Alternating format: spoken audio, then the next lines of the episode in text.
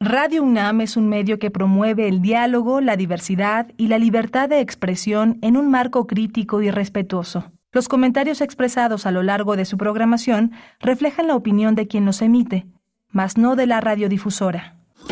Radio UNAM presenta Primer Movimiento, El Mundo desde la Universidad.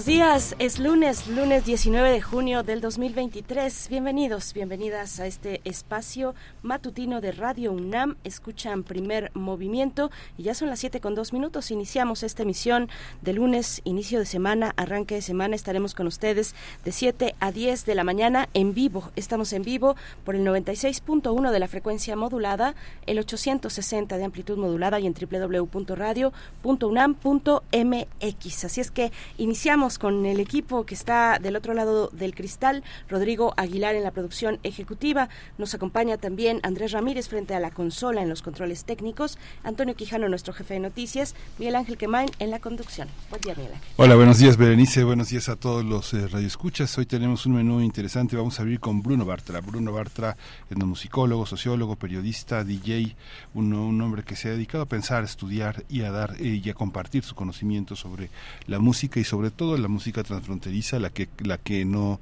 la que descree en los géneros, la que hace nuevas versiones de lo clásico, así que la curaduría musical de este día es, está a cargo de Bruno de Bruno Bartra, por supuesto, y tendremos después eh, la presentación del foro, primer foro latinoamericano sobre avances y nuevas perspectivas para actuar ante el cambio climático. Están en su convocatoria, el foro tendrá lugar el próximo 27 de septiembre de este año, así es que estaremos conversando eh, los detalles, los preparativos para este primer foro latinoamericano que aborda cuestiones del cambio climático. Vamos a estar con el biólogo Rafael Sebastián Muratalla Miranda, estudiante de maestría en ciencias biológicas, miembro del Comité de la Red Universitaria de Cambio Climático de la UNAM. Bruno eh, Manuel, Manuel Enríquez es el tema de Guillermo Teo Hernández. Manuel Enríquez, Manantial de Soles, el camino hacia la música nueva. es el tema de la música del mundo desde México que ha elegido Guillermo Teo Hernández, estudioso, conocedor, también alguien que comparte su conocimiento sobre la música a través de muchos cursos que hemos, de los que hemos hablado aquí. Por supuesto, y tendremos en la nota nacional un repaso al perfil de la ahora secretaria de Relaciones Exteriores, Alicia Bárcena, eh, ya ha sido anunciada, como bien lo sabemos. Vamos a ver, eh, pues un poco de su de su perfil, del desempeño que tuvo durante varios años, más de una década, cerca de 14 años, frente a la Comisión Económica para América Latina, Latina y el Caribe, la CEPAL. Estuvo ahí como secretaria ejecutiva, como bien lo sabemos, pero bueno, ha tenido otros cargos también a nivel internacional en distintas instancias internacionales importantes muy cerca de Kofi Annan, por ejemplo. Bueno, vamos a conversar sobre eh, la llegada, lo que se espera, los desafíos en la cuestión eh, exterior de nuestro país. Eh, Alicia Bárcena, ahora como su titular. Vamos a conversar con el doctor Juan Manuel Aguilar Antonio, quien es doctor en Relaciones Internacionales por la UNAM, es investigador postdoctoral del Centro de Investigaciones sobre América del Norte, el CISAN, y bueno, va, va a estar con nosotros para acercarnos a este perfil, este análisis sobre la llegada de Alicia Bárcenas a Bárcena, perdón, a la Secretaría de Relaciones Exteriores. Vamos a hablar también de Guatemala. ¿Quiénes contienden por la presidencia en ese país? El tema lo desarrolla Osvaldo Samayoa. Él es profesor en la Escuela de Ciencias Políticas de la Universidad de San Carlos en Guatemala. Tendremos la poesía necesaria esta mañana en la selección y en la voz de Miguel Ángel Quemain. Y vamos a tener una mesa del día dedicada a, un estudio que hizo el SEI, eh, como te ven te tratan, un eh, tema que trataremos con Luis Monroy Gómez Franco. Él es investigador asociado del SEI, doctor en economía por la Universidad de Nueva York, profesor investigador en la Universidad de Massachusetts. Así es, este estudio revela que el tono de piel y el género influyen en el acceso eh, de oportunidades en México. Bueno, pues el CEI es el Centro de Estudios Espinosa Iglesias, como ustedes saben, y tendremos al cierre la participación de la doctora Clementina Quigua, bióloga, doctora en ciencias, que nos compartirá un tema eh, que ha titulado Paternidades diferentes, paternidades en la naturaleza. Bueno, pues estaremos con ella aquí al cierre de esta emisión del lunes 19 de junio y esperando también sus comentarios, invitándoles a que se acerquen a nuestras redes sociodigitales, que compartan sus comentarios para esta mañana, que nos demos así los buenos días. Estamos atentos, atentas a esos eh, mensajes que nos hacen llegar de manera cotidiana, arroba PMovimiento, estamos así en Twitter y en Facebook, primer movimiento UNAM. Vamos ya con Bruno Bartra para ver eh, de qué va, para saber de qué va la música de esta mañana. Primer movimiento. Hacemos comunidad con tus postales sonoras. Envíalas a primermovimientounam.gmail.com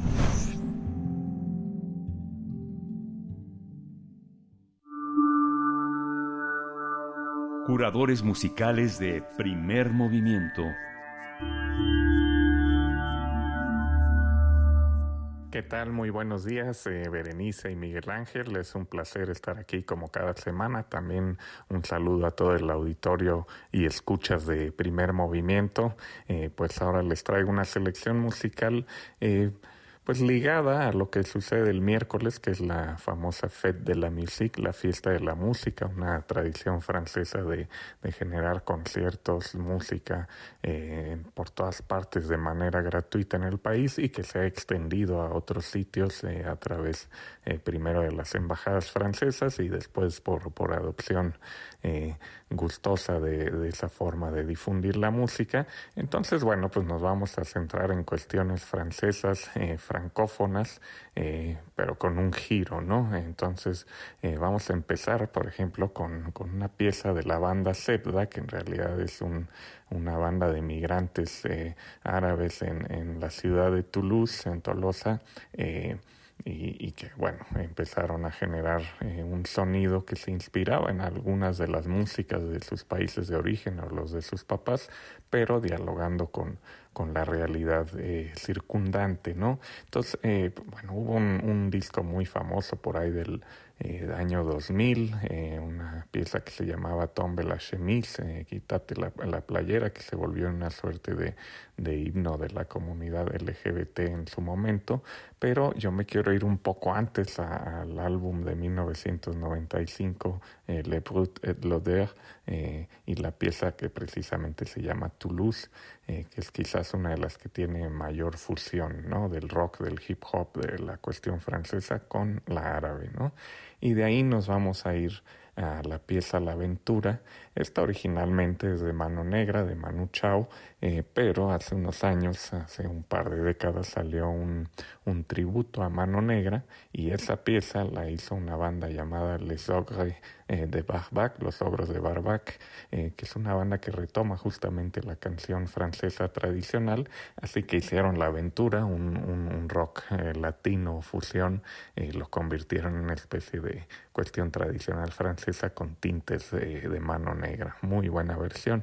Y de ahí nos vamos a ir a, a un proyecto singular, eh, Rupa and the April Fishes, Rupa y los peces de abril, que no es francés, pero ella, la cantante, Rupa, Rupa María, eh, ella, bueno, vivió, es hija de, de, inmigrantes indios en Estados Unidos, californiana, pero creció, o buena parte de su infancia la pasó en Francia, otro tiempo en la India, y hay una pieza de su álbum Extraordinary Rendition eh, del 2008 eh, que se llama precisamente una americana eh, a, a, París, una americana en París, y, retoma muchos elementos justamente también de, de, la música folclórica francesa con un toque de world music, así que espero que disfruten esa.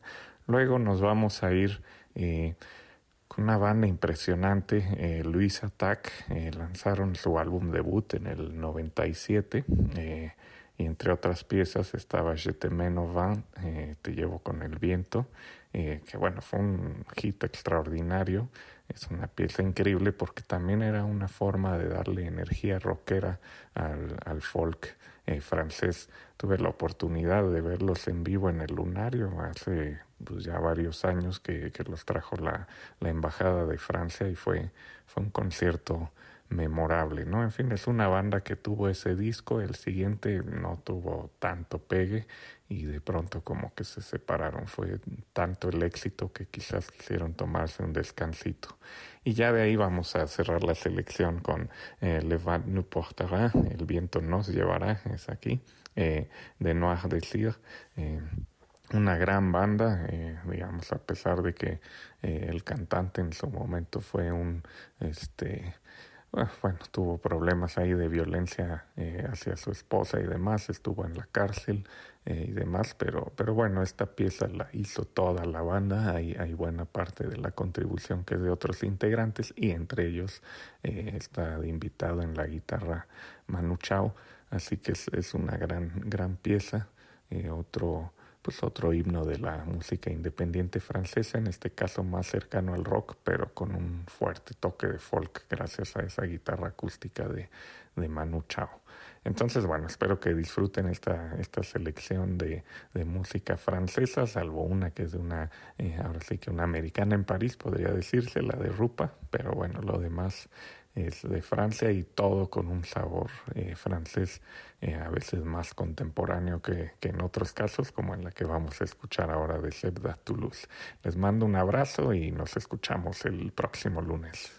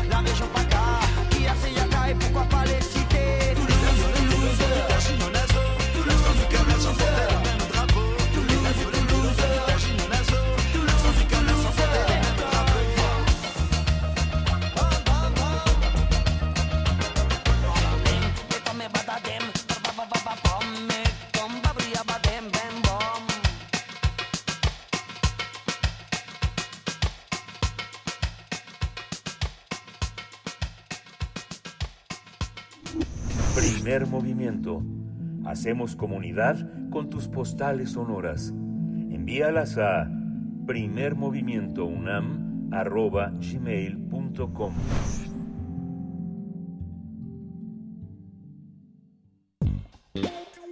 Pensar y accionar sobre nuestra relación con el ecosistema. El primer foro latinoamericano sobre avances y nuevas perspectivas para actuar ante el cambio climático se va a realizar el día 27 de septiembre. Este espacio universitario, convocado a través del programa de investigación en cambio climático de la UNAM, tiene como misión presentar investigaciones y proyectos ligados a los, nueve, a los nuevos límites planetarios planteados por Jan Rockstrom en el 2009. Nueve límites. Así es, estos límites, de acuerdo con el Centro de Resiliencia de Estocolmo, de la Universidad de Estocolmo, eh, son el cambio climático. Estos límites son el cambio climático, la acidificación de los océanos, la destrucción de la capa de ozono, así como los ciclos biogeoquímicos de la biosfera y los océanos. También se proponen otros temas como el consumo de agua dulce y ciclo hidrológico global, el cambio de uso de suelo, la pérdida de la biodiversidad, la carga de aerosoles atmosféricos y la contaminación química. Cabe señalar que este evento tiene como objetivo promover el estudio de los límites planetarios en el ámbito académico y de divulgación para generar espacios de discusión y conocer las conexiones existentes entre la temática y otros trabajos de investigación. También se busca evidenciar que no son temas aislados y que existen avances recientes que no han sido dados a conocer de manera masiva.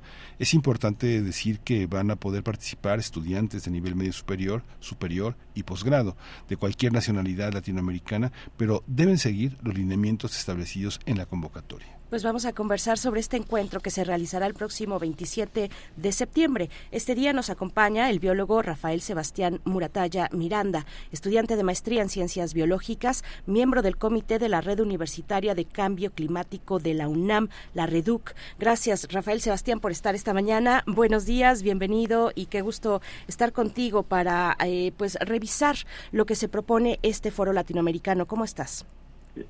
Hola, ¿qué tal? Buenos días, Berenice. Muy bien, gracias. Gracias por la excelente presentación. Muchas y, pues, Sí, justamente este, eh, lo que dijeron está perfecto acerca de lo que va a hacer el foro. Ya que, bueno, eh, como se dan cuenta, eh, le pusimos el nombre de Avances y Nuevas Perspectivas para actuar ante el cambio climático. Sí, Esto es, ah, perdón. ¿sí? No, no, adelante, adelante. Sí, esto es porque eh, pues hay varios foros ya en, en nuestro país y en, en general en todo el mundo que hablan, que hablan sobre el cambio climático. Pero nosotros queremos darle un nuevo giro a eso para que pueda eh, verse desde diferentes perspectivas, justamente. Sí. Ujú. Justamente la parte de la perspectiva es un, un elemento que la opinión generalizada no tiene, que son los avances recientes que no han sido dados a conocer de manera mas- masiva. No han, no han sido dados a conocer por el desinterés de la prensa, por la falta de difusión de la propia comunidad científica, o qué es lo que ha eh, impedido que se conozcan de manera más amplia. Sí, lo que pasa principalmente es que, pues justo la prensa, pues ya se está fijando en otras cosas porque en general, tanto la prensa como la sociedad en general, este, pues digamos que como que ya están, no sé cómo decirle, hartos de, de escuchar tanto del cambio climático y entonces pues ya no se le da tanta importancia cuando se habla de esto y esa es la razón por la cual eh, pues sí ya no escuchamos casi nada acerca del cambio climático. Sí, eh, Rafael Sebastián, bueno, ¿cómo prefieres? Ahorita nos comentas, Rafael o Sebastián. Eh, ¿cómo, ¿Cómo se organiza un foro como este? ¿Tiene que ver, eh, eh, eh, la, digamos, la organización la lleva a cabo la Red Universitaria de Cambio Climático? Que nos hables un poco de esta red, de cuál es su transversalidad hacia otros espacios dentro, dentro de la universidad y cómo eh, este foro también podría o no vincularse con espacios fuera de nuestra, de nuestra casa de estudios, fuera de, de la UNAM, incluso fuera del país. Sí, así es. Eh, bueno, pues este este foro se realiza, pues, ahora sí que como somos un equipo en la red eh, multidisciplinario, pues justo cada quien propone temas para poder estudiar, ¿vale? Entonces, eh, pues sí, el objetivo de la Reduc es este mm, juntar todos los todas las disciplinas posibles que existen porque pues en realidad prácticamente todas se relacionan de cierta manera con el cambio climático.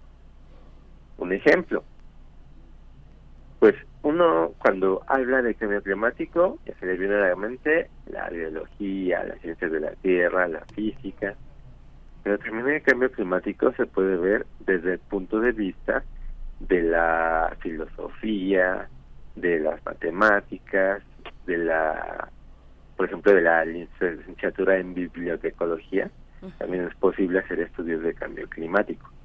Entonces, el motivo y el objetivo de la REDUC es promover la investigación de cambio climático entre los jóvenes que están eh, recién saliendo de tanto de la nivel medio superior como del nivel superior y el posgrado pues también los tomamos en cuenta eh, pero evidentemente en este en este nivel pues ya están más eh, como que centrados en un tema en específico.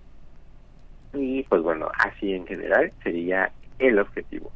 Y en cuanto a los alcances que puede tener son varios ya que eh, como red de estudiantes nos contactamos con otras redes de estudiantes de universidades, tanto del país como del extranjero de Latinoamérica, para que nos den sus puntos de vista acerca del cambio climático. ¿Qué científicos forman parte de esta de esta de esta red de nuevos de nuevo de nuevas de nuevas propuestas, de nuevos estudios?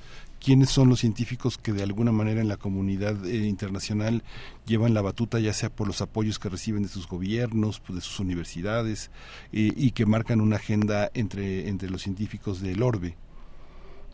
Eh, pues más bien aquí hay una, se podría decir que es una buena cantidad de científicos a nivel mundial, pero en realidad quien lleva la batuta es el panel intergubernamental de cambio climático, ya que en este se juntan todos los centros de investigación atmosférica que se encuentran en el mundo y realizan sus investigaciones y realizan un reporte cada año para explicar la situación del cambio climático y del calentamiento global que, ojo, no es lo mismo.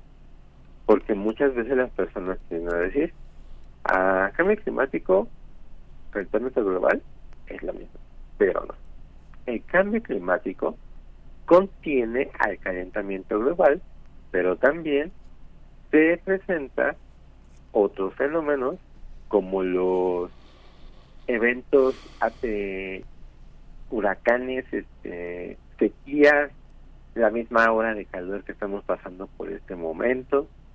También este mm, se puede ver la pérdida de biodiversidad que se está teniendo en el mundo y todo esto. Entonces, eh, pues bueno, mm, así es como como se estudia el cambio climático en el mundo, en este panel principalmente hemos hablado y, durante la introducción de, de, esta charla mencionábamos algo que, que, son los límites planetarios. ¿no? En, e, este foro latinoamericano trabajará, avanzará en torno a la, investigación conocida y poco conocida, entiendo, eh, en torno a estos límites planetarios. ¿Cuáles son ya has mencionado un poco de ellos, cuáles son eh, el resto, digamos, y cómo se establecen, cómo se llega, en qué punto al acuerdo de determinar estas, esta, esta serie de cuestiones como límites planetarios. ¿Cuáles son? Eh, y cuéntanos un poco de ello, Rafael, por favor.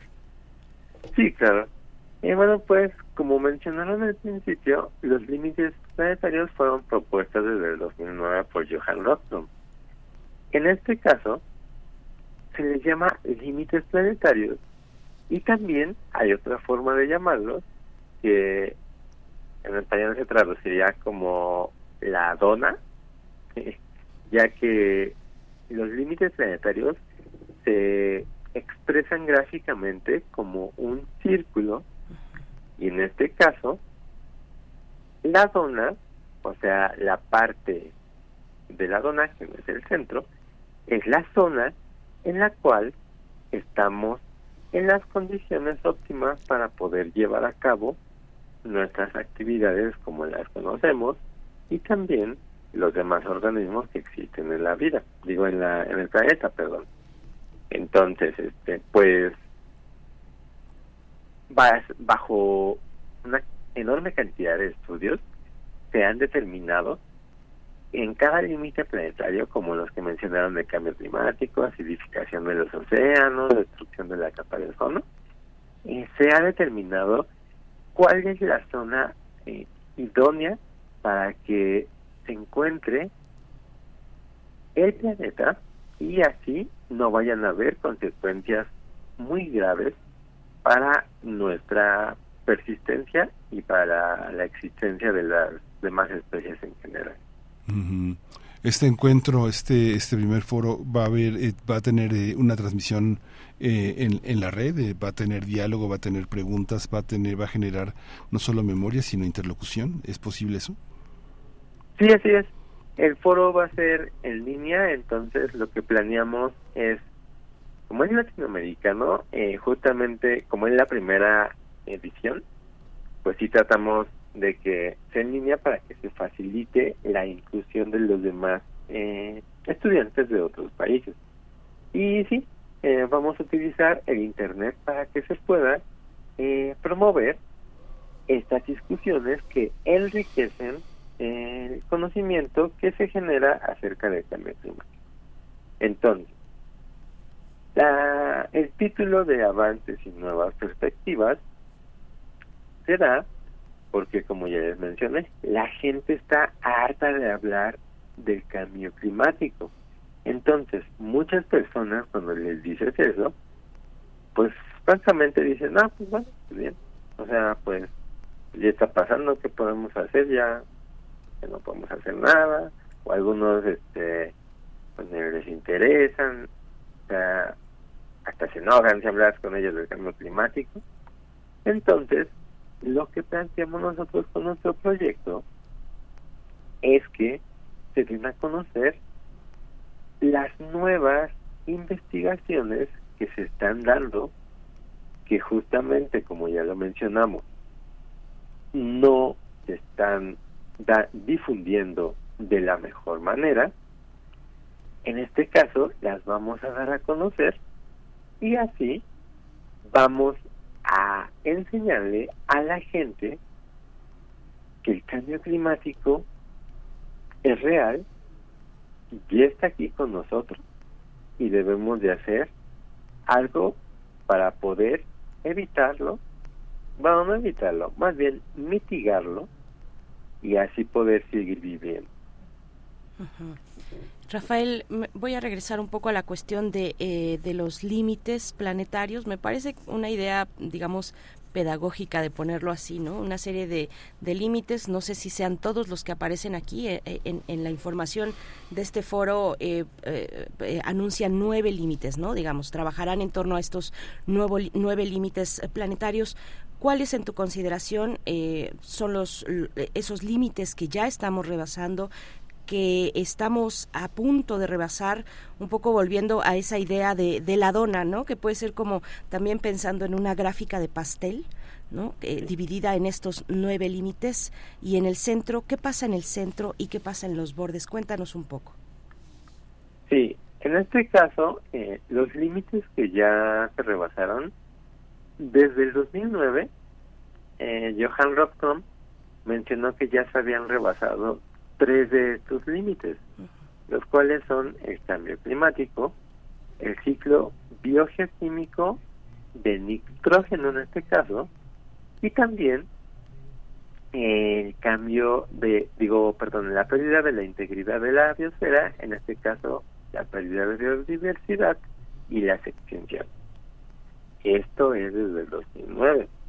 Sin embargo, con el paso del tiempo, se ha visto que otros de los límites también ya se han rebasado desafortunadamente, como es este el cambio de uso de suelo, el ciclo biogeoquímico, pero ahora del fósforo, se está cerca de rebasar la acidificación de los océanos, la carga de aerosoles atmosféricos y la contaminación química son unos límites particulares ya que no se tienen la, la suficiente información para poder conocer si efectivamente ya se rebasaron o todavía no. Entonces, al centro, como me preguntaba Berenice, al centro de esta zona, pues prácticamente sería, eh, más bien ahí ya sería algo como utópico, o sea, pensar que estamos súper bien en todo, que el ambiente está de maravilla y no hay ninguna mala condición. Entonces, este, por eso se plantea más bien la idea de la zona para decir, no, o sea, hay una zona en especial donde nos encontramos. No estamos en el centro porque no hay que ser tan surrealistas, tan idealistas más bien. Entonces, este, pues ese se encuentra en el centro y en cuanto a los extremos, pues ahí ya se nota justo el límite eh, en el cual ya se rebasa lo, la medida eh, de cada uno de estos temas de cambio climático. Por ejemplo, el cambio climático se mide con las concentraciones en partes por millón de ciertos gases de efecto invernadero, como el dióxido de carbono. La acidificación de los océanos se mide con la concentración de carbonatos en el agua de, del mar eh, y así, mm, en los demás límites, eh, cada uno se tiene una diferente medida. Y algo que les quisiera resaltar es que, por ejemplo, hay muchas personas que no saben que uno de estos límites ha tenido éxito en cuanto a su eh, restablecimiento, el cual si tienen a la mano eh, la lista de los límites, ¿cuál se imaginarían que ya podría estar en una situación más estable? Bueno, yo creo que, eh, eh, y además nos toca directamente a México, a ver si no me equivoco, Rafael, pero la, la destrucción de la capa de ozono. Exactamente, muy bien. Mm. La destrucción de la capa de ozono es uno de los límites que ya ya se eh, volvió, o sea, se, había superado y ya se volvió a la zona ideal. Entonces, con esto nos podemos dar cuenta que el estudio de los límites, conocer todo lo que conlleva, puede promover que podamos regresar a la zona ideal. Claro está que esto no va a ser de la noche a la mañana, pero de que se puede hacer, se puede hacer. Y lo que va a pasar entonces es que se va a mitigar el cambio climático y también nos vamos a adaptar a las nuevas condiciones que va a tener el planeta, ya que desafortunadamente muchos de los daños que le hemos hecho por las actividades humanas son irreversibles, ya no se puede cambiar.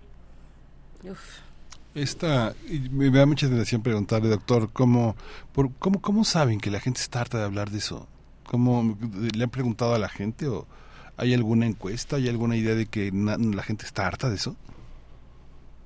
Ah, bueno, es que si se ha visto, por ejemplo, en eventos de divulgación científica, cuando la gente va a estar o a conferencias o todo esto, se acerca a ver, ve que es de, cambio climático y como que ya no le interesa.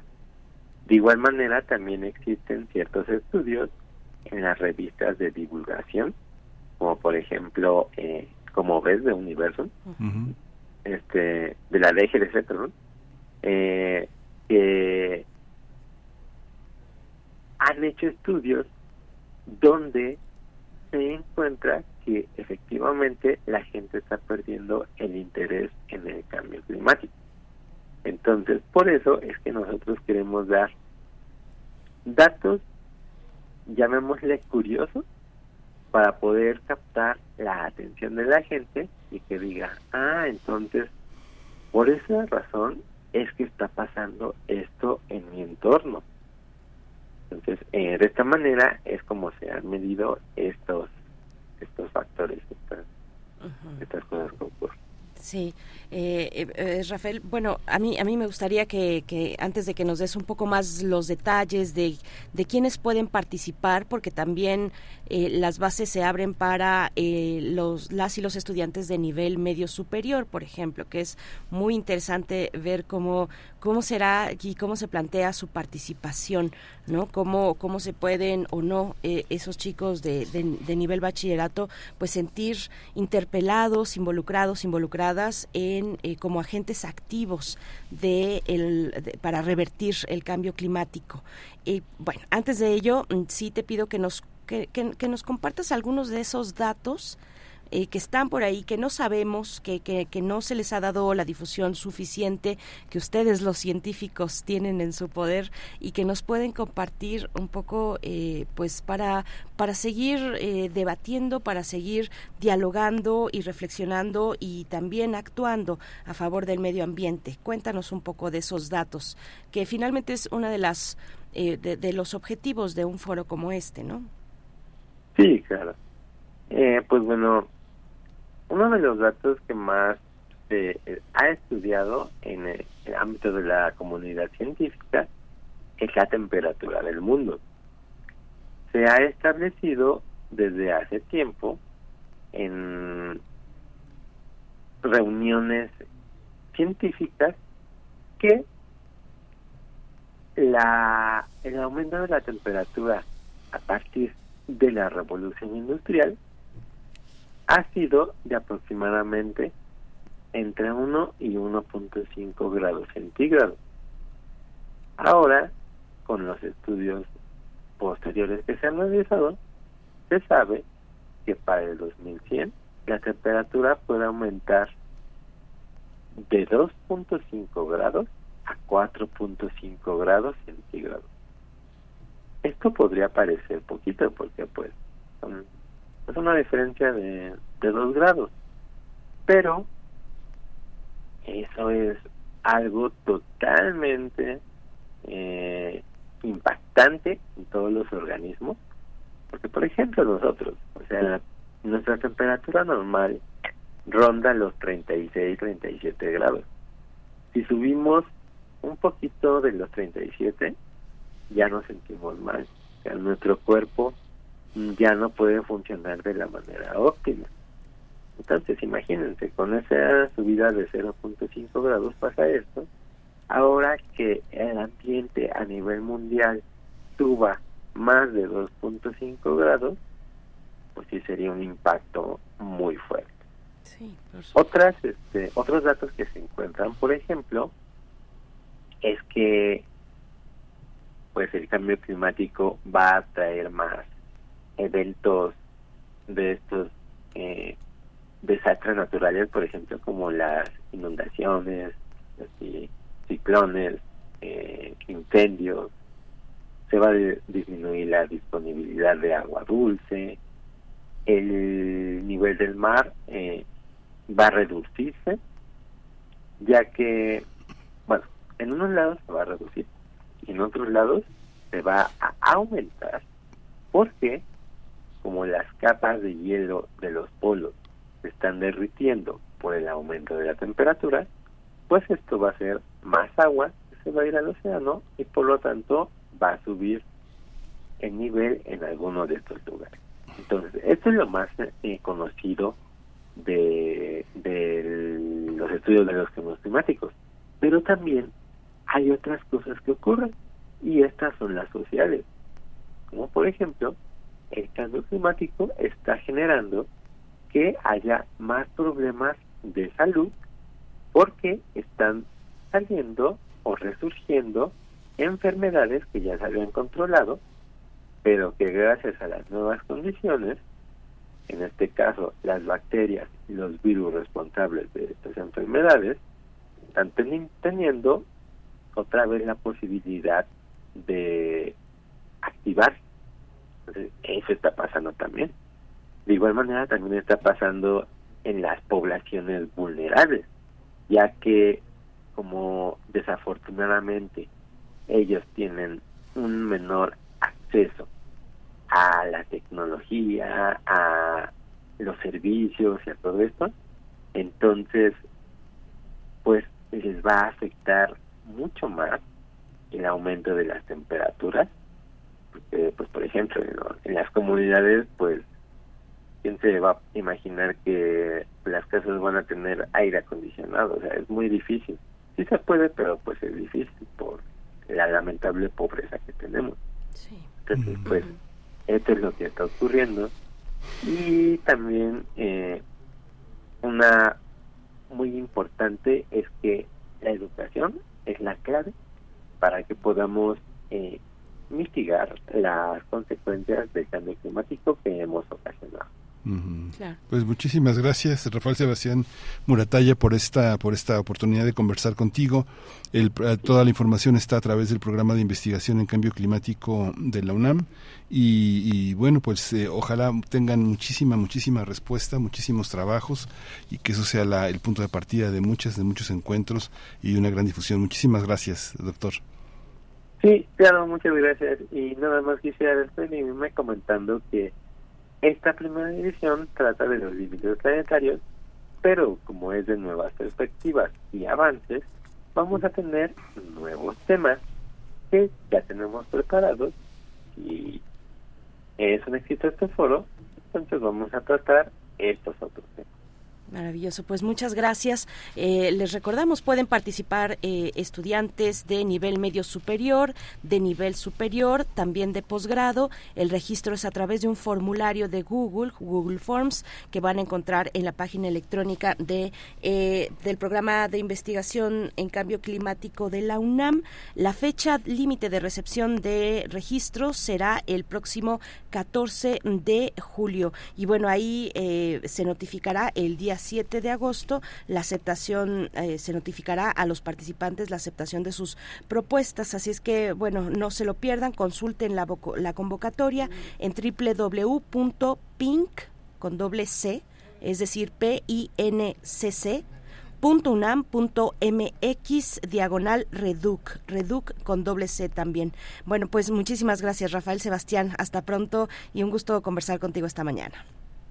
Muchísimas gracias a ustedes también, Berenice y Miguel Ángel. Que tengan un excelente día. Gracias, doctor. Gracias. este, este evento se va a transmitir de forma digital a través de una plataforma de Zoom y en Facebook Live el próximo 27 de septiembre. Sí, 27 de septiembre, sí. Bien, pues vamos a ir directo eh, ya con Teo Hernández que nos aguarda en la línea. Primer movimiento Hacemos comunidad con tus postales sonoras. Envíalas a primermovimientounam.gmail.com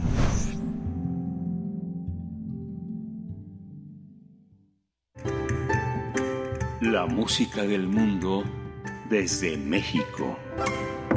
Con el gusto de saludar a Teo Hernández esta mañana, aquí en Primer Movimiento. Él es ingeniero dedicado a soportes sonoros, investigador de música de concierto y el tema de hoy, el camino hacia la música nueva. Manuel Enríquez, Manantial de Soles. Teo Hernández, eh, buenos días, ¿cómo estás? Qué gusto estar contigo. Buenos días, Berenice, Miguel Ángel, pues todo el público y todo el equipo de Primer Movimiento, como, como cada 15 días. Muchísimo gusto de estar con ustedes. pues eh, vamos a hablar ahora de Manuel Enríquez. Me parece que es algo que de alguna forma eh, es muy importante y no le damos la importancia que merece a este enorme compositor que es Manuel Enríquez. Y no solamente como compositor, sino también como promotor de la música nueva. Un poco para poner en contexto la, importancia de Manuel Enríquez, tenemos que decir más o menos eh, unos, unos cuantos antecedentes. En México en el siglo XX la música había llegado a la modernidad a través de un camino que tenía que ver con eh, una propuesta que había hecho Manuel M. Ponce y que después habían retomado Carlos Chávez y Silvestre Revueltes, que era la propuesta nacionalista. Eh, había venido la revolución y en la revolución había sido la formación de un Estado nuevo. Este Estado nuevo necesitaba una política cultural alrededor de eh, algún eje que identificara a los mexicanos, que, que, que propusiera un, un camino cultural que diera una identidad mexicana. Este camino fue justamente el nacionalismo. Este nacionalismo fue evolucionando poco a poco, o sea, una propuesta muy romántica que hace Manuel M. Ponce, después lo hacen evolucionar eh, básicamente eh, Silvestre Revueltas y Carlos Chávez, haciendo un nacionalismo un poco más, más moderno, tratando de captar las corrientes que en ese momento se encontraban, estamos hablando de los años 30, de los 40, de los 50, se forma una escuela nacionalista muy sólida, que es como el grupo de los cuatro, pero poco a poco estas, esta, el, el mundo cambia y estas y esta y esta idea nacionalista empieza a perder su su su efecto, su fuerza, su razón de ser. Carlos Chávez hace varios eh, intentos por modernizar a la a la música, es un gran visionario, pero todavía no, no logra captar eh, y sobre todo proponer una, una interacción entre la música, sobre todo la música europea, esta después de la Segunda Guerra Mundial, estamos hablando de lo que conocemos como la como la escuela de Darmstadt, esta, esta serie de, de, de músicas que son las músicas de vanguardia posteriores a la Segunda Guerra Mundial de la reconstrucción de Europa, no, no, no, no logra integrarlas. Es con eh, Manuel Enríquez que llega justamente este este momento y debo de decir que, que gracias a, a, la generosidad de Susana Enríquez el fondo Manuel Enríquez se encuentra en la Fonoteca Nacional y es uno de los fondos más importantes para investigar la música mexicana. Bueno, pues Manuel Enríquez nació en 1926 y murió en 1994. Eh, si nosotros buscamos, hacemos una rápida búsqueda en, en, Internet, podemos ver que se dice que Manuel Enríquez es el motor de las, de las vanguardias. Eh, cuando hablamos de vanguardias nos estamos refiriendo justamente a esta música, podemos decirlo, moderna, experimental, que se da después de la Segunda Guerra Mundial, repito, ¿no? Es, es que es más o menos eh, importante concebir a las vanguardias postguerra como un elemento de cohesión musical en la música en estos en estos momentos. Él había nacido en, Jalisco y estudió pues de forma muy muy tradicional no había estudiado con Miguel Bernal Jiménez con Domingo Lobato tocó el violín en la orquesta de Guadalajara pero en 1955 estudia en, en Nueva York. Y estudia en Nueva York con uno de los grandes maestros de la escuela Juilliard que es Iván Galamián. Y bueno ahí empieza a tener un, un, primer contacto con la música con la música moderna en Nueva York. Pero después y, bueno y con Stefan Volpe en, en este en Colombia Stefan Volpe fue discípulo de Anton de Anton Webern que es eh, este movimiento del serialismo que se da aproximadamente en la en la segunda década del, del, del siglo XX, estamos hablando de 1910, 1900, 1920, y este, y este es uno, podríamos decir, uno de los primeros contactos fuertes con que lo van a enlazar a, a Europa. Él también es funcionario público, eh, fue director del Conservatorio Nacional de Música y como violinista tiene una labor importantísima tiene eh, un, cuarteto, el Cuarteto México, con el cual va a, la, a, Europa y a Estados Unidos, a Sudamérica, haciendo giras con música, con música mexicana.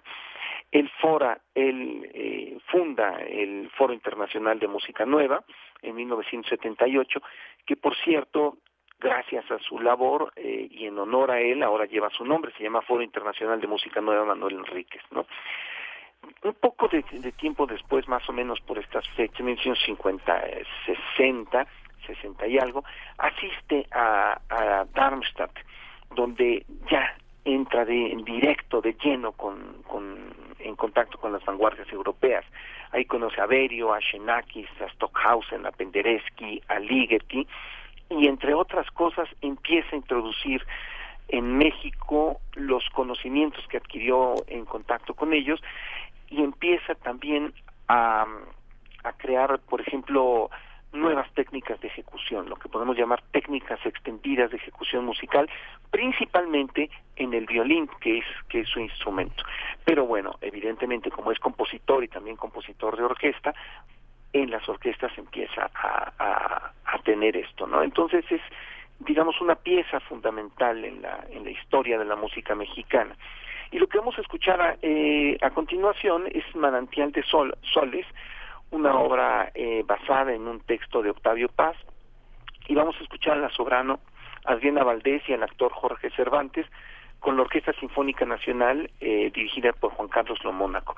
Me gustaría nada más agregar a esto que es un experimento muy interesante porque es un actor que está narrando un texto y está en interacción con la soprano que está que está cantando.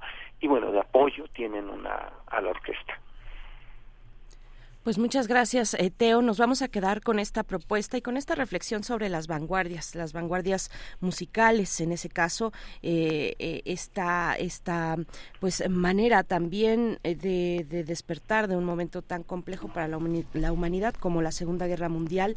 Y bueno, pues con ello nos quedamos, te agradecemos y te deseamos lo mejor en esta semana que inicia.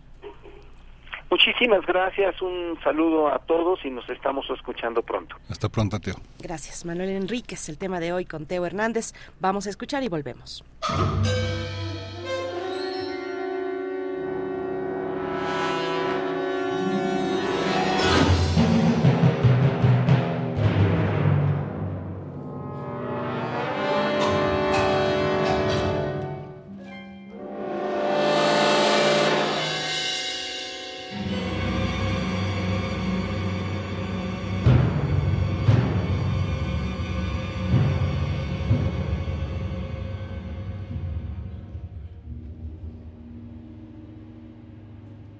El arcaduz de sangre, mi cuerpo en tu cuerpo.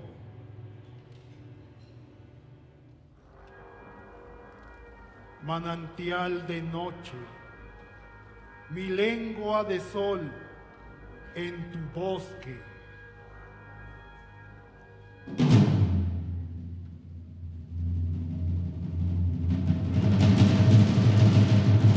Arteza tu cuerpo.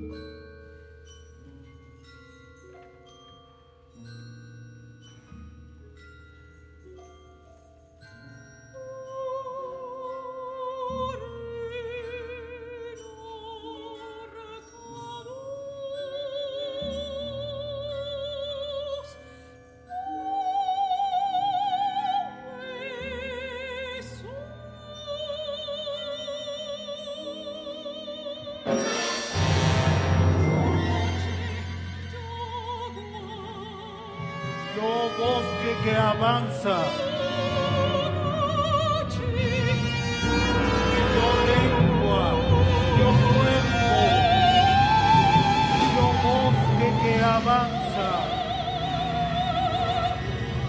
lengua, yo cuerpo, yo lengua, yo cuerpo. Esta fue la curaduría de eh, eh, vamos a tener la curaduría de Bruno Bartra. Vamos a escuchar a este grupo extraordinario, los Ogros de Barbac. Cumplen 30 años el próximo, la próxima vez. Vamos a escuchar en esta, en esta curaduría de Bruno Bartra La Aventura.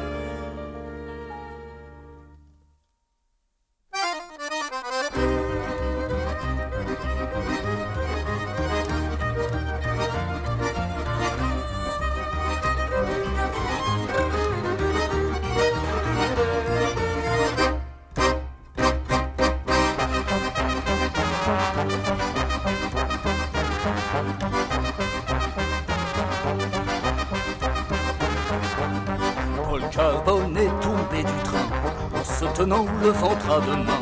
C'était en 1943 que l'aventure se termina pour Paul Carbone d'Iventura. Mais plutôt mal comme il se doit pour un truand sans foi ni loi.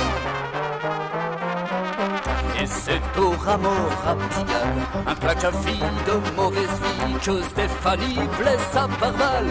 Angelo, le mafioso, l'a eu de la chance, ce vieux salaud, s'en tirer comme ça sans trop d'accro.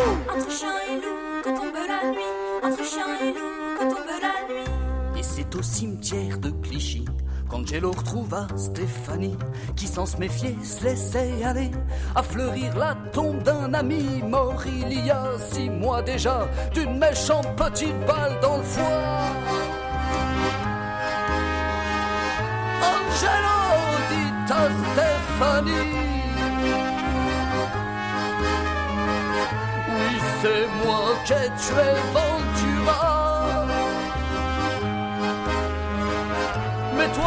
tu as tiré sur moi, mon salaud, tu vas me payer ça. Et il lui logea de son froid une méchante petite balle dans le foie.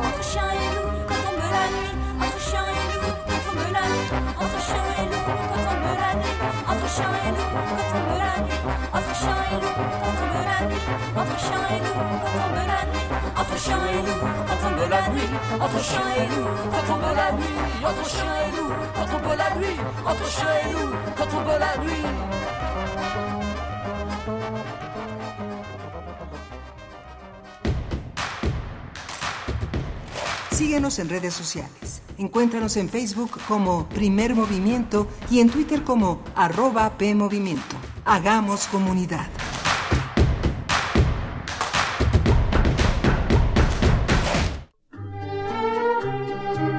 Compartimos música para inspirar un recuerdo. Pero también podemos compartir recuerdos que nos lleven a las mismas canciones. Cancioncitas me faltan. Cancioncitas, tercera parte. Todas las caras de la música popular del siglo pasado. En memoria y de la mano del maestro Fernando González Gortázar. Escucha este clásico de Radio UNAM todos los lunes a las 17 horas por el 96.1 de frecuencia modulada. Radio UNAM. Experiencia sonora.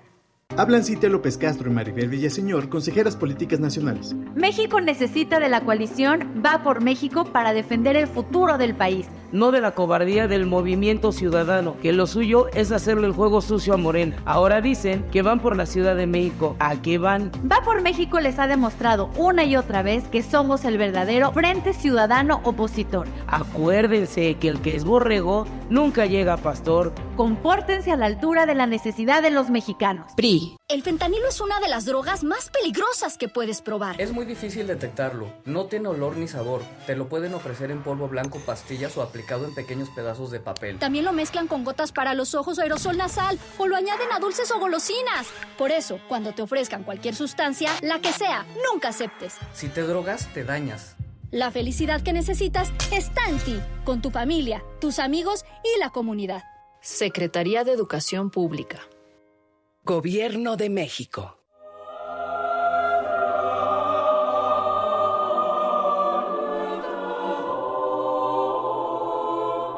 Una voz cantando es un regalo, dos voces es un concierto, más de tres voces organizadas y cantando es un milagro sonoro. Soy Juan Arturo Brennan, los invito a heredar juntos el tiempo de Viento de Bronce, ahora con mi nueva serie, Concilio de Voces, un espacio dedicado al conocimiento, la difusión y sobre todo el disfrute de la música coral a partir del mes de julio en el mismo horario de Viento de Bronce, de lunes a viernes a las 6.40 horas y su repetición también de lunes a viernes a las 15 horas por el 96.1 de FM. Las murallas caen, los espíritus se elevan ante las voces concertadas. Concilio de voces, aquí en Radio UNAM, experiencia sonora.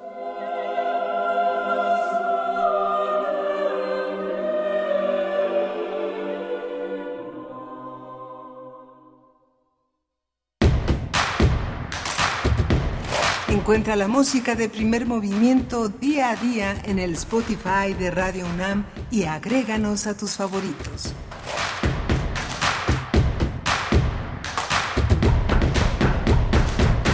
Hola, buenos días. Ya estamos de regreso. Son las 8 de la mañana con 3 minutos. Es 19 de junio.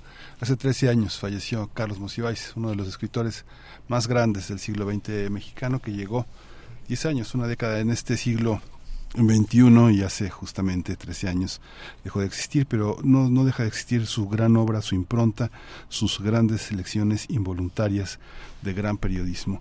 Estamos en primer movimiento, esto es Radio UNAM, estamos en Adolfo Prieto 133 en la Colonia del Valle, está Rodrigo Aguilar en la producción ejecutiva, está mi compañera Berenice Camacho al frente de la conducción. Querida Berenice, buenos días. Hola Miguel Ángel Quemain, un gusto estar contigo, con todo el equipo. Del otro lado del cristal se encuentran, ya los has mencionado, Andrés Ramírez, Antonio Quijano, también jefe de noticias. Pues bueno, ya estamos de vuelta en esta segunda hora saludando a Radio Nicolaita también en el 104.3 de la frecuencia modulada.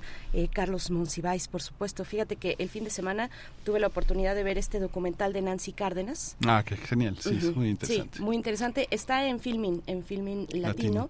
Y eh, bueno, ahí una, una se destaca, por supuesto, la amistad con Carlos Monsiváis, eh, el, pues las palabras, el discurso que dio Carlos Monsiváis en, eh, ante la muerte de esta dramaturga, poeta. Bueno, se desarrolló en múltiples espacios, incluso en la televisión, en el cine también, como guionista, directora de teatro, pues una, una vanguardista también en, en la escena mexicana y, y, pues, pues la cercanía, la cercanía con toda, con todo un, un grupo eh, toda un- una generación también de personajes eh, destacados, eh, Chabela Vargas por ahí, Carlos Monsiváis por supuesto, eh, Nancy Cárdenas murió un, murió un 23 de marzo del 94, el mismo día en el que asesinaron a Colosio. Y, y da reporte de ello este documental, por supuesto, naturalmente, y quedó un poco pues eh, en la sombra ante ese evento político eh, pues muy que, que cimbró a la sociedad mexicana. La muerte de Nancy Cárdenas el mismo día pues quedó un poco en la sombra. Ella estaba batallando contra el cáncer eh, y bueno pues dejó dejó así este plano. Pero bueno una una mujer una mujer eh, lesbiana muy talentosa que hay que recordar también bueno ahora que traes a cuento por supuesto el, el- el fallecimiento de Carlos Monsiváis Sí, es un estupendo trabajo y Nancy Cárdenas englobó, conjuntó una serie de posibilidades de la imaginación que reunía distintos discursos. Ahí estaba Juan Jacobo Hernández, uno de los grandes activistas eh, importantes, forma parte del documental. Y por supuesto, en la parte de teatro, en la parte de teatro universitaria, la gran obra, el gran legado que, que recibió y que logró impulsar Tito Vasconcelos, que también es otra de las grandes figuras impulsadas por Nancy Cárdenas. Existe un trabajo muy, muy, este, muy importante reunido en una serie de DVDs. Hay que apresurarse a conseguirlos. Todavía hay algunos DVDs ahí. Seguramente están embodegados, como todo lo que hace el Citru, que lo embodega en sus, en sus oficinas. Es, hay un trabajo muy importante de, sobre Nancy Cárdenas, documental, con muchísimos materiales, con muchísimos guiones, muchísimas fotos vale la pena conseguirlo. Sí, el citro es una joya del del Limba, Sí. de- en el CENART, ¿no? Sí. Está está en el CENART y, y cuenta pues con estos materiales y también materiales bibliográficos muy muy interesantes con una investigación importante respecto a las artes escénicas al teatro, al teatro en nuestro país. Pues bueno, ahí con, con esa nota y esa recomendación también para que se acerquen si tienen oportunidad a Filmin Latino y que vean este documental eh, poco más de una hora que dura eh, si no si no se me olvida el tiempo pero eh, por ahí por ahí va eh, muy recomendable de la vida de y la obra de Nancy, Nancy Cárdenas una mujer pues muy eh, valiente también que se atrevió a mucho a lo que pues nadie se había atrevido en una sociedad pues muy machista muy machista como como la mexicana como lo fue también en los años eh, 70s 80s en México. Bueno pues vamos a tener en adelante en la nota nacional el perfil de Alicia Bárcena su llegada a la Secretaría de Relaciones Exteriores una vez eh, presentada la renuncia del ex canciller Marcelo Ebrard que ahora está pues en esta eh, pues en esta contienda en este camino para ser eh, coordinador de la defensa de la 4T así le han llamado así le han llamado pues en este Consejo Nacional de Morena. Y vamos a tener la oportunidad de revisar esa ese perfil de ver cuáles son pues los desafíos para el último cierre el último eh, pues ya periodo de el gobierno actual desde la Secretaría de Relaciones Exteriores. Estaremos conversando con el doctor Juan Manuel Aguilar Antonio doctor en Relaciones Internacionales por la UNAM y eh, también es investigador postdoctoral en el CISAN en el Centro mm, de Investigaciones sobre América del Norte en la UNAM Sí, y vamos a tener también en esta misma hora eh, elecciones en Guatemala. ¿Quiénes contienden por la presidencia?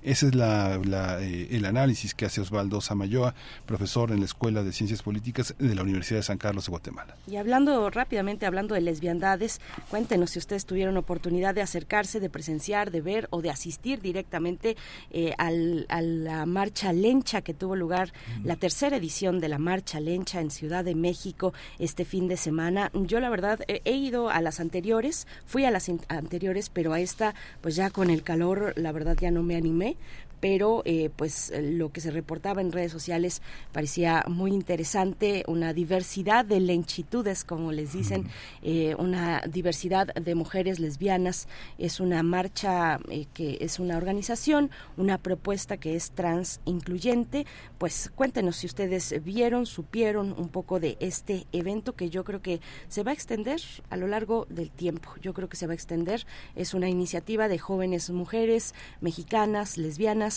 que eh, decidieron hace tres años, precisa- estaba la pandemia y fue muy complicado, eh, pero decidieron hacer esta marcha en el mes del orgullo, un poco también buscando un espacio propio luego de lo que pues lo que ha devenido la marcha del orgullo, ¿no? Que es hacia finales del mes de junio, una marcha pues eh, que tiene que tiene sus cuestiones también y que tiene sus críticas respecto a la participación, por ejemplo, de las marcas que se suman, que se suben a esa ola multicolor y que pues a veces no resulta lo mismo ya el resto del año, eh, no es el mismo apoyo que tienen estas marcas que sí lo tienen en ese día para hacerse visibles, pues no no no se expresa ese apoyo a lo largo del año. Y esa es una de las críticas en torno a la marcha del orgullo LGBT que es muy importante, que es histórica y que hay muchas personas que se, la- se lo toman pues con con mucha responsabilidad, digamos, el, eh, el, el organizar y el asistir a una marcha como, como la de finales de mes, la marcha del orgullo en la Ciudad de México, que se ha convertido en un carnaval también, un carnaval muy festivo, pero bueno, una de las críticas en todo ello, en todo lo bueno que puede tener la expresión colectiva de la diversidad sexogenérica, en todo ello las críticas también hacia quienes se suben a esa a un evento como este tan importante y que no necesariamente están apoyando a lo largo del año, contratando personas de la diversidad sexual o haciendo otro tipo de acciones más concretas para beneficiar a esta colectividad, ¿no? Sí, sí, muy, muy, muy, muy importante toda esta, toda esta reflexión, porque además sí, ojalá es, es, un, es un proyecto que debe continuar, es una, es una, es una, es uno de los uno de los uno de los eh, brazos más importantes de el movimiento feminista de la diversidad sexual y la identidad de lesbiana es una de las más más importantes a lo largo del siglo XX y yo creo que va a ser uno de los paradigmas del siglo XXI tenerlo en cuenta ¿no? Por supuesto, pues bueno, ahí están las redes sociales para recibir sus comentarios. Vamos ya con la nota nacional. Primer movimiento. Hacemos comunidad con tus postales sonoras. Envíalas a primermovimientounam.gmail.com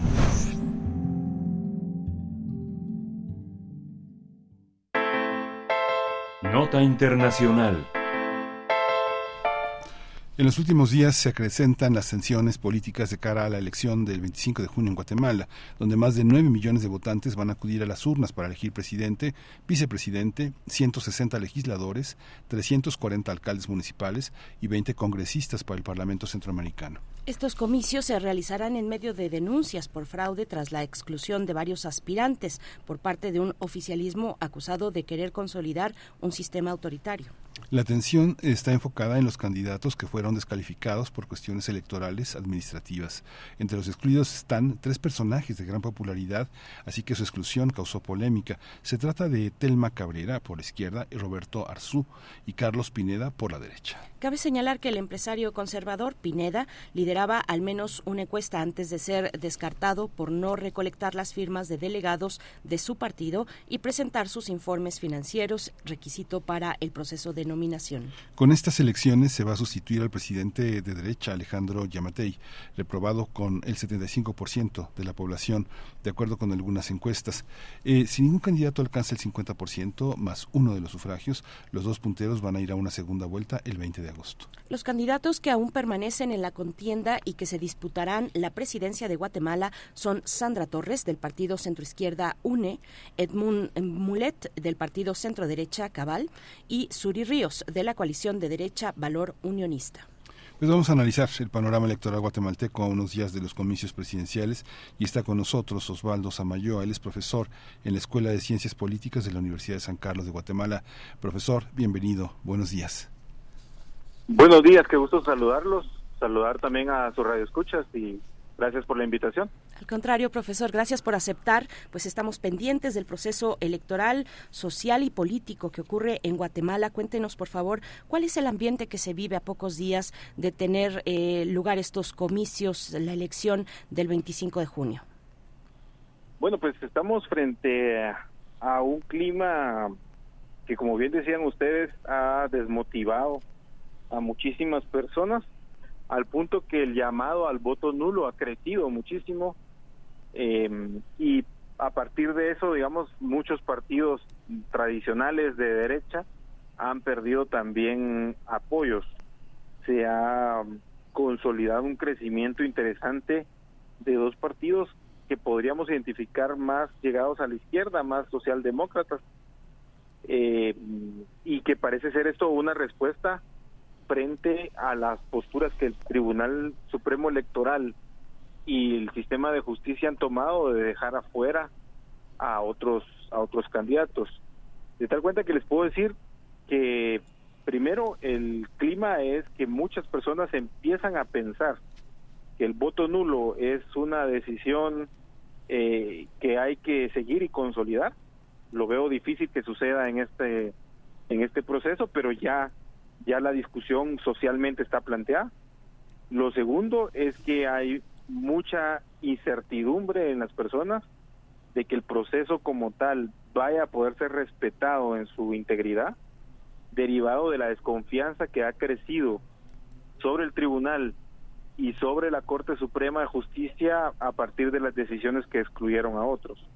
Y finalmente es un clima de incertidumbre en cuanto a que las últimas encuestas eh, que empezaban a salir y empezaban a reflejar una posible tendencia hacia una segunda vuelta ya no son creíbles, eh, ya se denotan manipuladas muchas, eh, los medios o las redes sociales eh, dieron cuenta de muchas estadísticas, muchas encuestas que sumaban 200%, 300% a favor de algún candidato, de tal cuenta que perdieron toda credibilidad. Y en este momento existe dudas de quiénes van a ser realmente quienes pasen a la segunda vuelta. Esta, esta, esta situación que de alguna manera no, no, no se podía prever hace algunos meses, ¿cómo la han enfrentado los medios? ¿Cuáles son los intereses de los medios guatemaltecos en esta elección, profesor?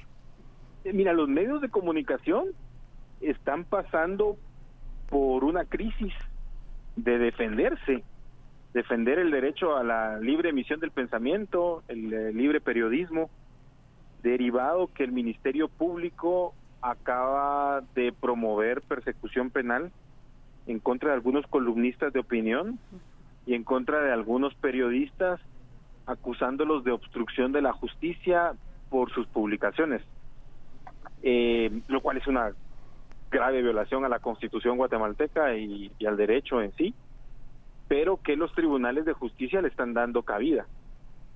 Entonces, el, los vamos a encontrar un periodismo intimidado por el propio poder político y el propio poder penal, que la cobertura que está haciendo de la situación actual del país es una cobertura, yo te diría, no de fondo, sino simplemente darle seguimiento a los candidatos, dar seguimiento a sus propuestas, cubrir algunos meetings, pero no escarbando sobre los intereses que puedan tener financistas particulares, etcétera, porque hay un temor a ser criminalizados muchos de ellos a partir de esto que el Ministerio Público ha estado realizando. Ujú. Profesor eh, Samayoa, ¿cuál- ¿quiénes son los candidatos que no lograron su registro ante el proceso? Eh, y, y qué medidas se emplearon? ¿Cuál es la situación de aquellos que ya no están en la contienda? ¿Dónde se encuentran? Eh, entiendo que por ahí incluso alguno de los de los eh, aspirantes tuvo que eh, dejar dejar el país. Cuéntenos un poco de cuál es la situación, por, por favor, profesor. Bueno, sí, digamos que el, el primer partido que fue afectado en su participación política fue el Movimiento de Liberación de Pueblos. Eh, es un partido de izquierda conformado mayormente por eh, personas pertenecientes a pueblos indígenas con una postura eh, antisistema de hacer cambios hacia un Estado plurinacional e intercultural. La señora Telma Cabrera era su candidata presidencial, una señora, una mujer indígena, eh, que se vio afectada en no convalidar a su vicepresidenciable. Y el vicepresidenciable era el señor Jordán Rodas, eh, ex procurador de los derechos humanos, eh, y que por una cuestión administrativa de la Contraloría General de Cuentas, del- de la solvencia, digamos, de cuentas con el Estado, pues el tribunal dejó- decidió dejarlo fuera. Esto conllevó a que también se iniciara una serie de denuncias penales en contra de él y él tuvo que salir del país para evitar esa criminalización de denuncias privadas. Lo, lo, lo raro, lo sospechoso de todo esto es que las denuncias que se presentaron en contra de él, todo el mundo, los medios, la sociedad, los simpatizantes del, del partido político, eh, pidieron conocer de qué se trataba y en ningún caso fue conocido el tipo de denuncia que se presentó. Entonces se sabe que hay casos contra él, se sabe que hay denuncias contra él, pero no se sabe cuáles son ni de qué son. Entonces él decidió salir del país, como lo han hecho ya 35 jueces y fiscales del Ministerio Público que, que están siendo perseguidos por cumplir con su con su con su trabajo. El- ella es la, la primera persona afectada. Eh, luego podemos hablar de dos diputados, bueno, un diputado específico, el diputado Aldo Dávila, quien pertenece a la comunidad LGTBIQ y quien constantemente ha denunciado eh, actos de corrupción y de impunidad, pero que también entró en una afrenta fuerte con el presidente de la República y la pareja del presidente de la República.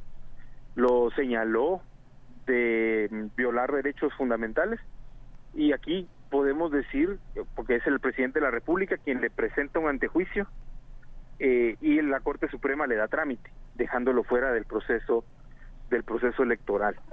Eh, luego tenemos que hablar de eh, el abogado Solórzano Popa, quien fue detenido en una primera ocasión acusándolo de alterar actas de un de la conformación de una de una asociación.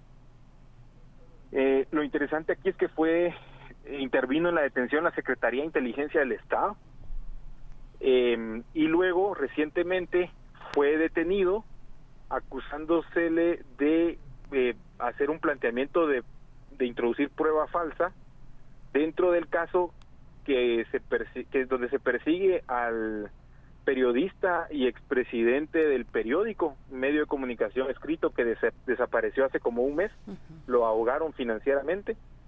Eh, y lo que hizo eh, Solórzano Fopa fue mejor aceptar aceptar cargos frente a lo que él decía. Estoy enfrentándome a un proceso judicial en donde no se me dan garantías de defensa, garantías de ser escuchado, garantías de tener un juicio justo. Así que to- acepto los cargos porque eso me lleva a una condena menor, eh, donde puede estar libre y con su familia.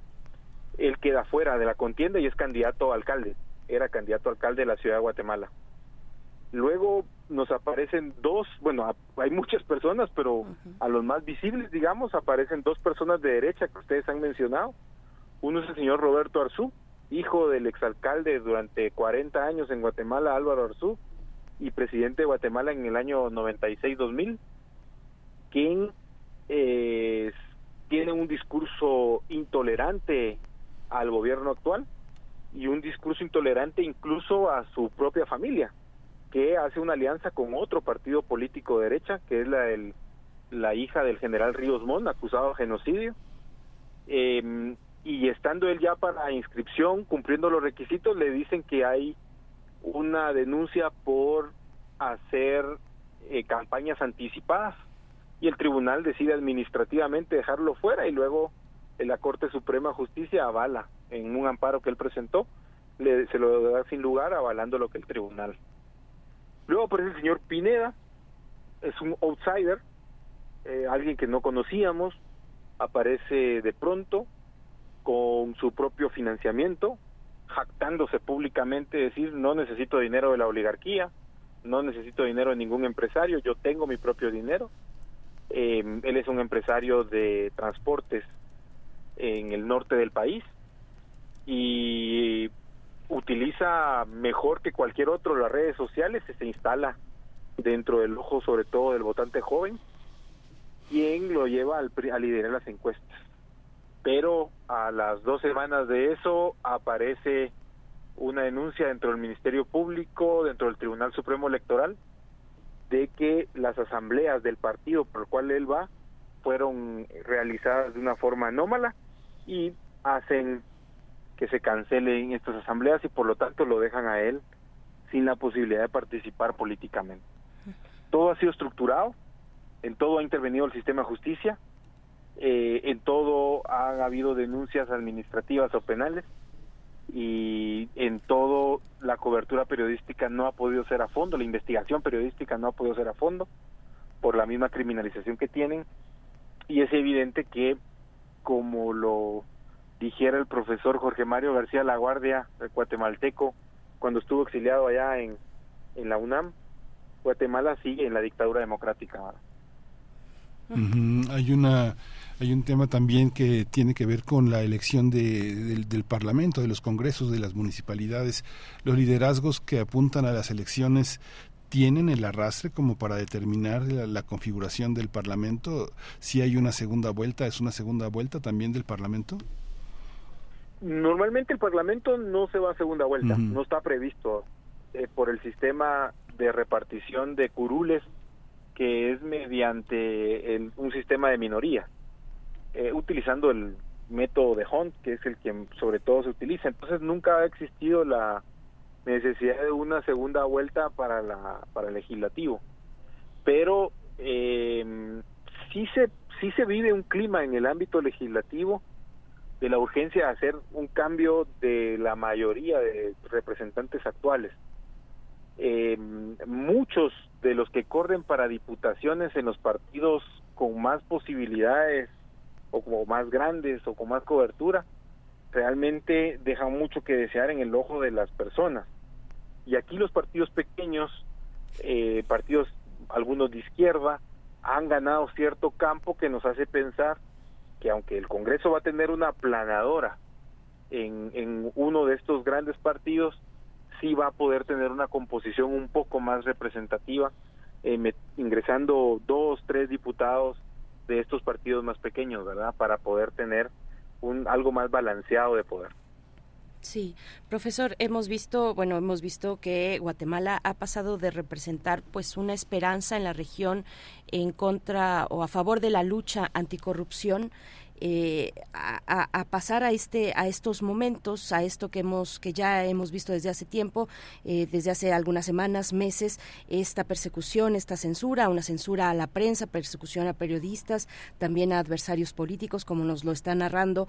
Qué pasa por qué qué ¿Cuál es eh, su, su, su análisis, su balance sobre este proceso largo eh, de varios años que ha tenido Guatemala y por qué este retroceso político? La mm, creación de la Comisión Internacional contra la Impunidad en Guatemala surge de los acuerdos de paz, el acuerdo global sobre derechos humanos que precisamente se firmó en México en el año 94, en donde el gobierno y la guerrilla acuerdan crear un mecanismo para desarticular los cuerpos ilegales y clandestinos como aparatos de seguridad dentro del Estado. Esto se logró materializar hasta el año 2009, cuando en Guatemala se instala la CICIG, Comisión Internacional contra la Impunidad, donde el fiscal, digámoslo así, el comisionado es un español, el señor Castresana, luego fue el costarricense de la NESE, y luego el señor que hoy es ministro de la Defensa en Colombia, eh, Iván Velázquez, comisionado Iván Velázquez. Ellos dieron cuenta dentro de las investigaciones que realiza esta comisión que aquellos cuerpos ilegales y clandestinos de la guerra fueron mutando a ser aparatos de corrupción y contrataciones ilícitas dentro del Estado. Y esto conllevó cuatro cosas esenciales. Descubrimos a los partidos políticos como mecanismos de enriquecimiento ilícito de personas. Descubrimos cierto grupo del empresariado guatemalteco con financiamiento ilícito para obtener favores y contratos del poder político. Se descubrió la forma en que se entrelazaban crimen organizado, algunos empresarios y poder político y se dio cuenta de cómo el sistema de justicia seguía asistiendo, seguía siendo un sistema de impunidad. Todo esto chocó con la, con la población guatemalteca, trajo a cuenta que el presidente Otto Pérez Molina tuviera que renunciar y su vicepresidenta, eh, y trajo a cuenta grandes casos donde muchas personas, más de 40 políticos, empresarios que nunca en su vida habían enfrentado un señalamiento público, tuvieran que sentarse frente al sistema de justicia, algunos fueran a prisión, otros se descubría cómo transaban adentro del seguro social, del sistema de salud, etcétera. Eh, fue muy sensible este tema, sobre todo para la oligarquía que sostiene este país en términos de aducirse dueños de la mayor parte de las empresas y del territorio nacional. Eh, cuando hacen esto, eh, estas personas juraron que lamentablemente usando una frase, una palabra más llegada al fin de los conflictos armados, dijeron que nunca más iban a volverse a ver sometidos en esta situación. Así que eh, aprovechan la debilidad política del presidente Jimmy Morales, lo arrinconan y le hacen empezar a atacar a los jueces y a los fiscales que están llevando los casos que la CICIG estaba eh, identificando. Al punto que el señor Jimmy Morales declara que no grato a Iván Velázquez y que el responsable de todo esto es Antonio Guterres de las Naciones Unidas, porque ellos son los que estaban avalando a la Comisión Internacional contra la Impunidad. Entramos en un clima como de guerra fría, en donde a los que opinábamos diferente o los que decíamos algo distinto o defendíamos a la CICIG, se nos acusaba de comunistas, que teníamos que ser eliminados o presos. Eh, sacaron listas de personas, de profesores, de estudiantes nuevamente, recordando lo que fue el diario militar en Guatemala y la desaparición de muchos estudiantes. Eh, y dieron hasta el punto de sacar a la CICIG, ya no renovar el convenio de CICIG, empezar una persecución sistemática contra los jueces y contra los fiscales que llevaron estos casos, empezar una persecución contra muchos periodistas que cubrían estos casos y sus notas favorecían, según ellos, eh, esta persecución. Luego se da la posibilidad, financian fuertemente para que el señor Alejandro Yamatei sea presidente actual eh, y él termina de consolidar, cierra toda la institucionalidad a cargo del resarcimiento de la paz, eh, ha gobernado a base de estados de excepción, estados de excepción para delincuencia común, ha criminalizado a los pueblos indígenas en la defensa de su territorio por el tema de la minería en el, en el departamento de Izabal, y entonces lo que han generado es este mecanismo de cooptar el sistema de justicia, al punto que hoy en día los magistrados de Corte Suprema ya no deberían de serlo, pero no, el poder político no los ha cambiado, han cooptado el sistema de justicia, han cooptado el Ministerio Público, han cooptado la Corte de Constitucionalidad, tienen en sus manos el poder político, intimidan a los periodistas, tienen intimidad a la sociedad, para que nunca más, según ellos, se vuelva a repetir hechos como lo que hizo Solor Sanofopa cuando fue superintendente de la administración tributaria, que les hizo pagar impuestos. Habían empresas que tenían muchísimos años y debían millones de millones de quetzales en impuestos y se los hizo pagar para que nunca más vuelva una Claudia Paz, una Telma Aldana al Ministerio Público que les persiguió, o jueces como Miguel Ángel Galvez, como Erika Ifán, que les dictaron prisiones preventivas a exministros, exmilitares, eh, expresidentes en esta persecución. Así que básicamente estamos en un clima de encrucijada, donde estos poderes pueden reinstalarse totalmente o la sociedad les terminamos de, de cambiar la coyuntura donde se sienten victoriosos para poder establecer un Estado democrático, de derecho, más igual que lo que hasta ahora ha sido. Y hay, hay en este momento, digamos que la, la- lo que tienen los congresistas del Parlamento Centroamericano, los 160 legisladores y los 340 alcaldes, ¿es un pensamiento articulado o las alcaldías, digamos que quien conoce Guatemala sabe que la desigualdad es el signo de los tiempos en las, en las alcaldías y que los legisladores obedecen no solo a proyectos partidistas, sino también a proyectos empresariales, a diferencia de muchos de los alcaldes. ¿Cómo, cómo, cómo está articulado en este momento en Guatemala esa situación, doctor? Bueno, digamos que en el ámbito de las de las alcaldías hay un tema bastante interesante en este momento en donde se ha visto cómo las alcaldías que están aliadas al partido oficial, partido de gobierno, digámoslo así, eh, se han visto beneficiadas con más obras, con más eh, más presupuesto, que seguramente mucho de este se ha destinado a la campaña y a limpiar la imagen del, del alcalde. Ahora, hay que recordar que Guatemala nunca había vivido tan intensamente la presencia de carteles de droga mexicanos en el, en el occidente del país en donde incluso hay municipios en donde se dice que prácticamente eh, quien gobierna es el narcotráfico. ¿verdad? Eso no se había dado con tanta intensidad como se puede dar ahora. Entonces, mm, estos alcaldes han creado sus propios comités cívicos o participan dentro de partidos políticos muy grandes donde ellos se diluyen y no podríamos decir que respondan precisamente a un proyecto político como si responden a un crimen narco de narcotráfico específico con intereses específicos en esos lugares. Estoy hablando del occidente del país, específicamente el departamento de San Marcos y Huehuetenango, que colindan con México, y de los departamentos de Izabal, Chiquimula y Jutiapa, que colindan con Honduras y con el, con el Salvador. Eh, ¿Qué decir de Petén, que es el gran departamento al norte, donde el- la extensa zona selvática, digamos, también hace que sea un lugar manejable por este tipo de, organizaciones.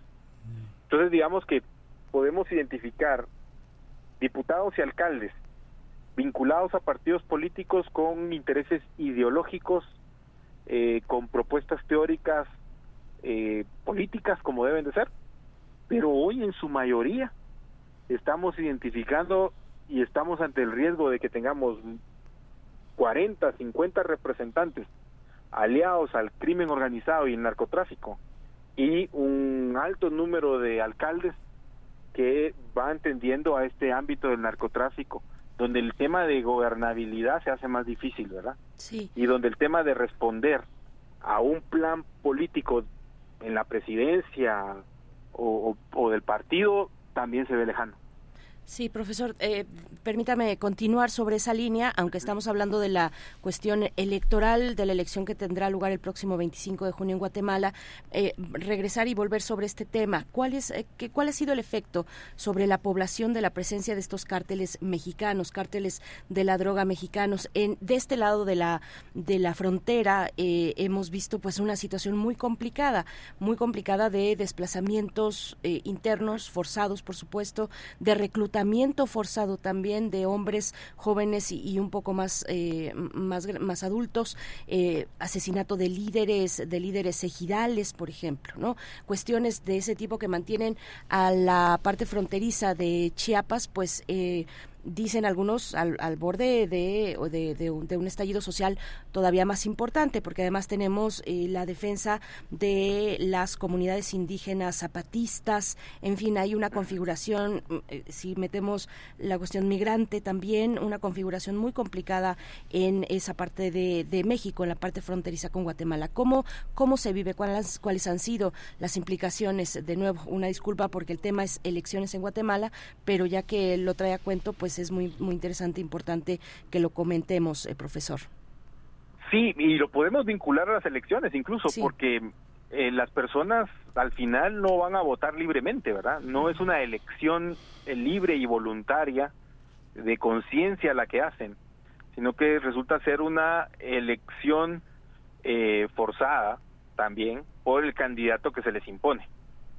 Eh, podemos ver en algunos municipios aquí en Guatemala en donde el narcotraficante, digamos, el que dirige dentro del municipio, eh, no pudo quedar o no se, se le impedía su participación dentro del tribunal electoral, entonces lo que hizo fue que alguien más de su familia participara y ganara. Tenía que ganar, ¿verdad? Porque de lo contrario las personas se iban a ver sometidas a un clima muy hostil en sus diversas actividades o de represalias. Entonces sí lo podemos vincular al ámbito electoral, que el desplazamiento que están viviendo muchas familias a causa del narcotráfico, a causa de la violencia que trae el tema de la presencia de estos carteles, eh, también está conllevando que aquellos que no se pueden desplazar, que aquellos que no tienen la fuerza para oponerse, terminen votando por los candidatos que el narcotráfico les dice. Entonces, esa configuración los hace vivir básicamente sin autoridad que es lo que ha pasado en el municipio de Santa Ana Huista, por ejemplo, en Huehuetenango, donde si ustedes acuden a la autoridad, básicamente, digamos, autoridad de derechos humanos, autoridad policial, incluso la autoridad militar, mm, no les van a dar una respuesta o una solución a algún problema, sino hasta que el que lidera o tiene el poder de narcotráfico en ese momento decida. son lugares donde hay que entrar, si uno va en vehículo con los vidrios abajo, de reportándose con alguna persona que va a llegar, etcétera, porque tienen ese clima de miedo y de intimidación generalizado. Por supuesto que si nos salimos del ámbito electoral, podemos hablar del contexto ideal, idóneo, para que no solo sea un tema de tráfico de, de estupefacientes y drogas, sino que encontramos tráfico de personas, tráfico de armas, tráfico de municiones y cualquier cantidad eh, de delitos conexos ahí que se pueden presentar frente a esa falta de autoridades. Frente a eso, la debilidad de frontera incrementa las posibilidades de un paso en total impunidad, impunidad en puntos ciegos dentro de, de la frontera con México y, y de México para Guatemala, que algunos dicen que eh, los carteles mexicanos han visto a estos municipios, estos departamentos, como zonas de descanso. Es decir, aquí el, el gobierno mexicano no tiene jurisdicción aquí, entonces vámonos allá, están construyendo grandes propiedades donde pueden descansar, donde pueden estar tranquilos, porque ya tienen tomado el poder de este lugar. Y, el, y la jurisdicción mexicana no los va a alcanzar. Si ustedes recordarán, el Chapo Guzmán en una de sus detenciones fue aquí en Huehuetenango, Guatemala, eh, donde él se sentía pues en descanso, ¿no? Y, y el ejército guatemalteco junto con la Policía Nacional Civil en un operativo lo, lo detuvieron. Entonces, eh, es una es un cóctel social que te pasa llevando a mujeres, a niños, niñas, pueblos indígenas, etcétera, por permitir el mercado ilícito de drogas y otro tipo de mercados, que al final necesita del poder local, el poder político local, para tener total certeza de operar en impunidad. Entonces, ellos terminan diciendo por quién votar y a quién ponen. Pues muchísimas gracias, eh, doctor, eh, profesor, eh, eh, por esta por esta conversación. Estamos estamos pues al habla con el tema y Osvaldo Zamoya, profesor en la Escuela de Ciencias Políticas de la Universidad de San Carlos en Guatemala. Muchas gracias por su generosidad. Ahí ahí estaremos al habla. Muchísimas gracias a ustedes por la por la entrevista y el espacio eh, y claro, por supuesto, aquí vamos a estar siempre para poder apoyar en cualquier intervención. Muchas gracias. Gracias, hasta pronto, profesor Osvaldo Samayoa. Bueno, pues así la situación, eh, este análisis que nos comparte eh, el profesor de la Escuela de Ciencias Políticas de la Universidad de San Carlos, eh, un análisis sobre Guatemala. Nosotros vamos a hacer una pausa musical, son las 8 con 43 minutos de la curaduría eh, musical de Bruno Bartra, que está dedicada a la Fête de la Musique en París, en Francia, no solamente en París, de la fiesta de la música. A continuación, Une Américaine a París es lo que vamos a escuchar de Rupa y de April Fishes.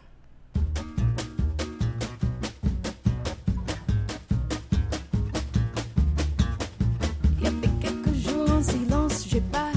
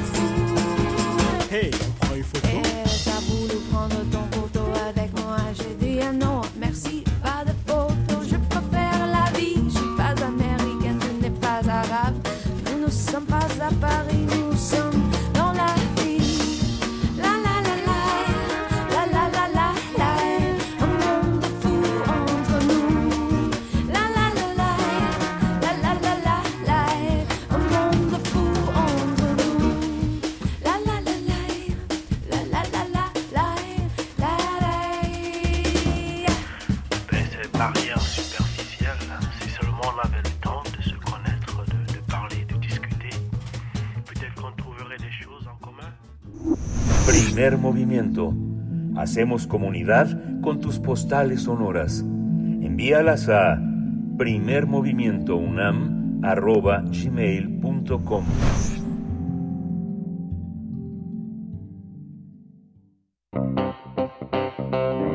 Nota Nacional. Alicia Bárcena será la nueva titular de la, de la Secretaría de Relaciones Exteriores, la nueva canciller en sustitución de Marcelo Ebrard, quien renunció al cargo para centrarse en su aspiración presidencial por Morena. Gracias a la vasta trayectoria de la funcionaria en el ámbito diplomático, fue considerada para ocupar la Secretaría. Actualmente, Bárcena es embajadora de México en Chile, por lo que asumirá el puesto en algunos días. Durante 14 años, del 2008 al 2022, Alicia Bárcena se desempeñó como la secretaria ejecutiva de la Comisión Económica para América Latina y el Caribe, la CEPAL, y fue la primera mujer en liderar dicha organización tras ser propuesta por el entonces secretario general de Naciones Unidas, Ban Ki-moon.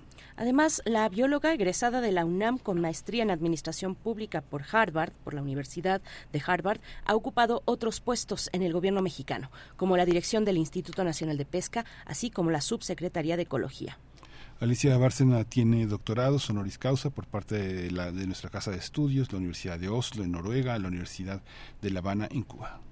Así es, bueno, pues vamos a tener un análisis sobre este relevo en la Cancillería mexicana tras la renuncia de Marcelo Ebrard. Nos acompaña esta mañana el doctor Juan Manuel Aguilar Antonio, doctor en Relaciones Internacionales por la UNAM, investigador postdoctoral en el CISAN, el Centro de Investigaciones sobre América del Norte. Sus líneas de investigación van por temas de seguridad pública y nacional, política exterior y ciberseguridad. Y bueno, nos ha acompañado aquí en distintas ocasiones. Gracias, doctor Juan Manuel Aguilar Antonio, por estar de nuevo con nosotros. Buenos días. ¿Qué tal, Berenice? ¿Qué tal, Miguel Ángel? Un gusto estar con ustedes. Hola, muchas gracias por esta por esta participación. Alicia Bárcena es un personaje polémico en el contexto de esta de esta de este de este relevo en la Secretaría de Relaciones Exteriores. ¿Tiene algún desafío que cumplir de aquí al 24 este perfil de Alicia Bárcena? ¿En qué consiste? Eh, bueno, ¿qué tal? Creo que es importante, eh, Miguel Ángel, destacar que es una diplomática de carrera. En el ámbito concreto es una persona con amplia experiencia dentro del Servicio Exterior Mexicano. Podemos hacer dos lecturas vinculadas al ámbito concreto eh, dentro de esta designación. Primero podemos ver eh, que de nuevamente se recurre a alguien que es formado que está dentro del seno de la diplomacia mexicana y, por, y indicarlo dentro de la estructura eh, del servicio exterior mexicano. Podemos decir que ha existido una pequeña tensión o una eh, determinada controversia en la actual administración es el señalar que ha habido muchos nombramientos, designaciones de embajadores que no formaban parte de esa estructura eh, de la diplomacia eh, de este cuadro de formación, de este servicio de carrera que posee la institución y de alguna forma el nombramiento de Marta Bárcena digo de, digo de Alicia Bárcena este nos regresa la parte de esos eh, diplomáticos con amplia experiencia internacional de México de alguna forma es por así decirlo eh, algo que da una satisfacción a los miembros del gobierno mexicano dentro de la actual administración. En el ámbito concreto de la parte posterior podemos decir que también es un la segunda lectura es un nombramiento un tanto inesperado por la parte de quien sale, quien deja la institución, que era el canciller Marcelo Ebrard, y que precisamente se esperaba que fuera un hombre cercano a su administración y que fuera estuviera vinculado a los proyectos o a las acciones que estuvo impulsando el canciller en su figura durante los últimos cinco años que estuvo al frente de la Secretaría de Relaciones Exteriores. Se esperaba una designación eh, del rector Juan Ramón de la Fuente, también se barajaban nombres como Esteban Moctezuma, como la parte, por ejemplo, de Héctor Vasconcelos, que habían estado más cercanos a la parte del proselitismo, de las acciones de política internacional que ha impulsado el canciller, habían sido negociadores de primera mano en la parte concreta de episodios. Álgidos que este eh, personaje o figura pública en el ámbito concreto como las negociaciones con Donald Trump, por ejemplo, también en el ámbito de la agenda que estuvo en Naciones Unidas, pero también eh, concretos de las empresas eh, vendedoras de armamento o de armas dentro de los Estados Unidos. De alguna forma se pensaba que una de estas figuras eh, podía eh, llenar los zapatos del, ex canciller, ahora este candidato o candidato para la nominación de Morena, y de alguna forma eh, deja un tanto de duda pensando en el caso concreto, ¿por qué optar por una opción que si bien está dentro del aparato de la Secretaría de Exteriores, no es tan cercano a la parte de la figura de este personaje que se denomina como presidenciable. En ese sentido, bueno, también debemos decir eh, que, bueno, eh, en teoría Alicia Bárcena tendrá que continuar la parte completa este, de la parte de estas acciones de política internacional que manejó Marcelo Ebrard dentro de su gobierno, pero con esta un tanto distancia, no tan cercana a la parte de su administración, podemos decir qué tanto se va a continuar esta línea de acción, qué tanto se va a continuar en el ámbito concreto, por ejemplo, este proselitismo en Naciones Unidas, de esta denuncia, que todavía eh, había una segunda denuncia en contra de las empresas de armamento de los Estados Unidos, puede estar sujeto este, a polémica. Y también entender en el ámbito concreto de un año de expresión presidencial es un año en el cual ya no se acuerdos importantes de política internacional, ya no se compromete a generar iniciativas internacionales eh, que puedan este, determinar eh, acciones por la parte de la actual administración. Se sabe que, se sabe que va a llegar que comprometer eh, política internacional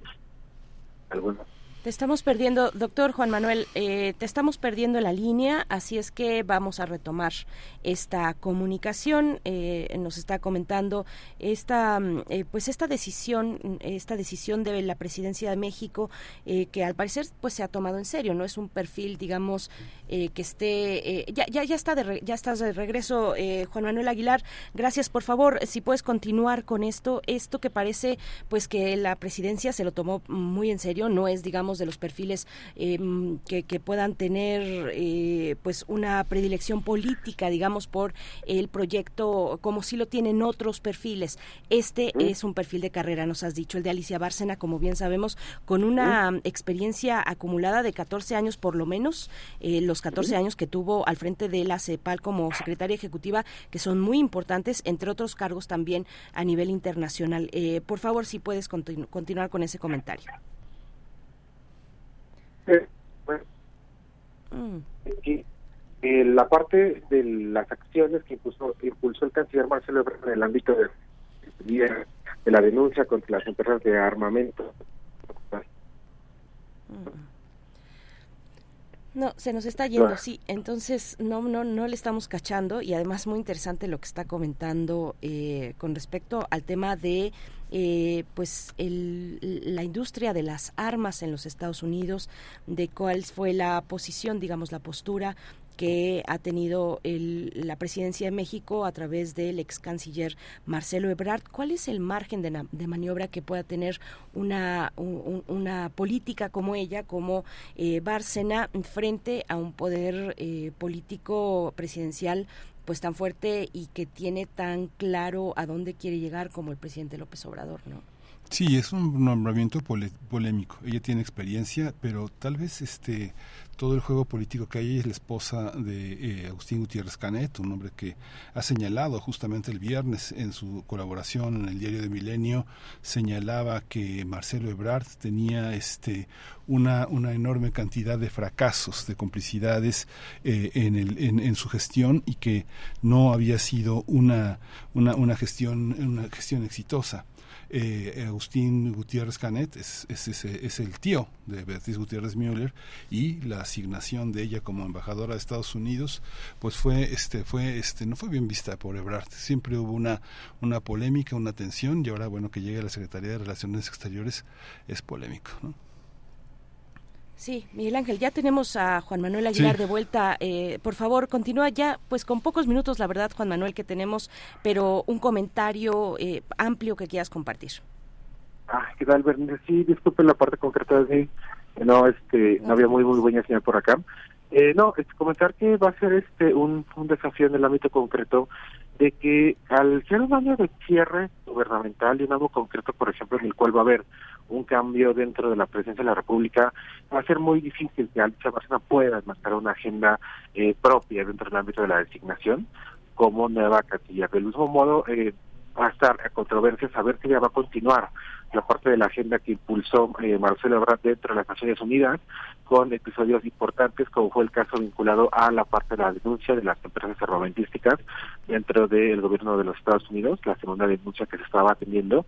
Y de esta forma eh, es importante ver que al ser un año de cierre, que hacer un año este, en el cual se va a dar un proceso de sucesión presidencial no se van a buscar grandes acciones importantes de política internacional, no se van a firmar grandes convenios en el ámbito concreto para poder este, incluir a México en alguna iniciativa trascendental, un tratado eh, global, etcétera, etcétera, porque se conoce que esto ya no va a ser el ámbito de que va a ser continuado por la actual administración, sino que va a ser una responsabilidad y va a necesitar la parte del activismo del siguiente gobierno. En ese sentido, yo creo que ella va a manejar, va a ser una operadora en el ámbito concreto de la actual este, diplomacia mexicana, eh, va a tener cierto margen de acción, pero yo creo que no puede haber este grandes este saltos, este grandes este en el ámbito de iniciativas que ella pueda operar de forma autónoma. También debemos entender que el presidente López Obrador eh, no se distingue por tener una política exterior sumamente activa.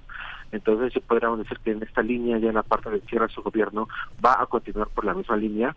De esta forma también, pues, este sorprendió un poco la designación, que no era una persona tan cercana a la parte del círculo del canciller Marcelo Ebrard, era una persona de su confianza que podría continuar las acciones, los proyectos que él impulsó.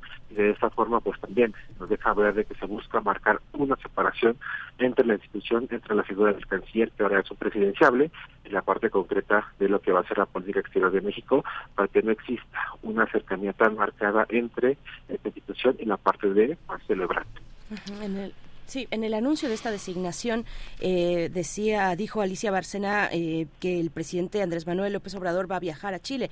Va a viajar a Chile, bueno, en, el contexto de la conmemoración del 50 aniversario del golpe de Estado en ese país, eh, del asesinato de Salvador Allende, y también se contempla la visita a Colombia, Argentina y a Brasil, eh, fundamental, eh, digamos, países clave dentro de la región en temas de, pues, de colaboración, de, la fuerza que puedan tener estos países. Comentario al final eh, de un minutito sobre esta cuestión, Juan Manuel.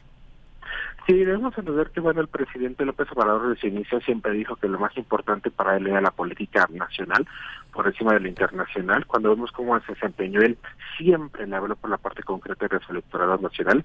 Y yo creo que a final de cuentas, ya cuando se está dando este año, ya cuando estamos a casi más o menos unos tres meses de que se haga la designación de la parte del nominado de su partido y se inicia la parte de la carrera hacia la asociación presidencial, él ya se está dando esta oportunidad de poder recorrer ciertos países estratégicos como son naciones de América Latina y de alguna forma mostrar la cercanía que tiene México con esta conjunto de naciones. Es importante destacar que en este ámbito concreto, con eventos como este el golpe de Estado contra Salvador Allende, la selección de los países, pues muestra una cercanía que va en la parte de la vocación del presidente López Obrador con ese discurso anti-izquierda, ese discurso de izquierda, ese discurso de progresismo social, etcétera, etcétera. Entonces yo creo que bueno, va a poderse darse la oportunidad de recorrer o hacer giras internacionales por primera vez en su gobierno, ya a razón de que sabe de que ya la política nacional no tiene que ser consolidada con la parte de su este eh, posicionamiento dentro de la vida política nacional.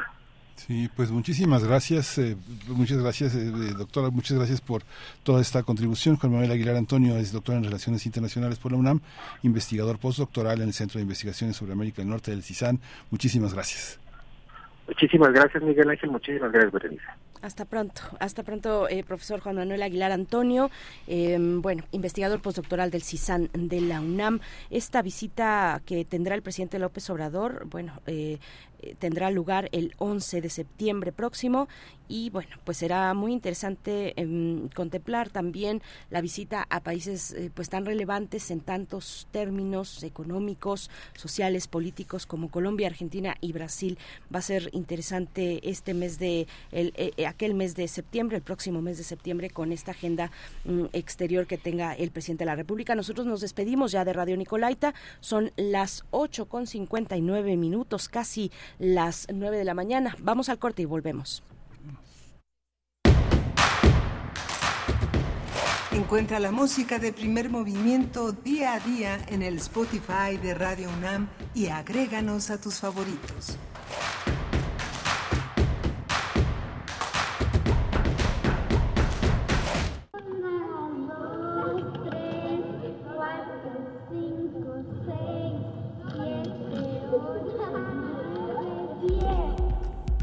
Entre las selvas de asfalto, las guerras y la desigualdad económica, los niños siguen jugando. Desde 1999, el artista Francis Salis ha documentado las prácticas de juego de las infancias alrededor del mundo. Juegos de Niños es una exposición que reúne 27 piezas audiovisuales y dos pinturas creando un ambicioso archivo en curso de prácticas urbanas que la modernización va desenterrando de la vida cotidiana. Hasta el 17 de septiembre del 2023 en el Museo Universitario Arte Contemporáneo, MUAC.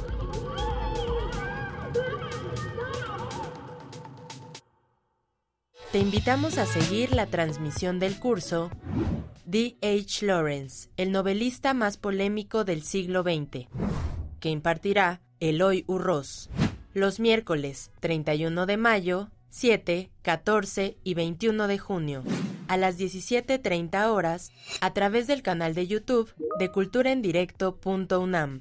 Más información en grandesmaestros.unam.mx o escríbenos a grandesmaestros.unam.mx. No te lo pierdas.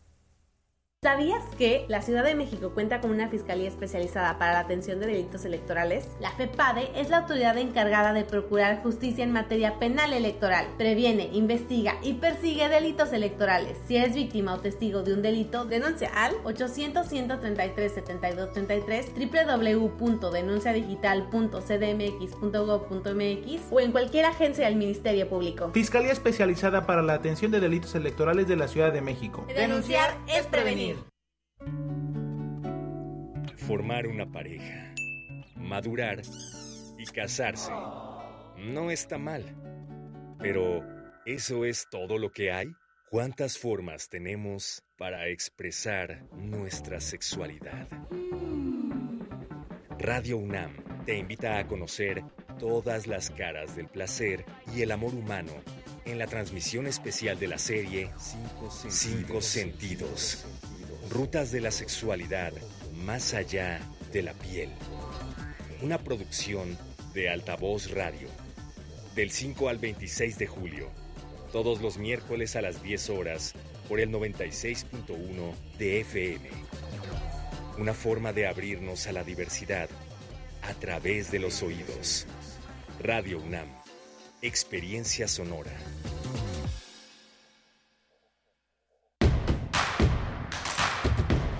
Síguenos en redes sociales. Encuéntranos en Facebook como Primer Movimiento y en Twitter como arroba PMovimiento.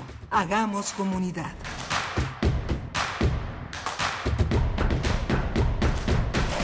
Buenos días, esto es Primer Movimiento y estamos de vuelta para iniciar la tercera hora de transmisión en este lunes. Ánimo, va empezando la semana y pronto empezará también el verano, el siguiente, eh, digamos, oficialmente el 21 de junio, el miércoles 21 de junio ya eh, eh, inicia el verano y hasta el 23 de septiembre, pues esta temporada que ha llegado pues con los calores que conocemos y que estamos ya padeciendo en nuestro país eh, bueno, pues eh, in- indescriptible a veces las temperaturas que se están presentando, indescriptible lo que generan estas temperaturas en nuestra vida, en nuestra cotidianidad. Bueno, pues ánimo, les estamos acompañando. Todavía va a durar esta semana. Ya hacia el fin de semana, eh, pues podrían empezar a disminuir un poco, eh, tal vez rebasando el fin de semana. Probablemente el fin de semana también sea eh, caluroso, pero ya estaremos en un momento de salida de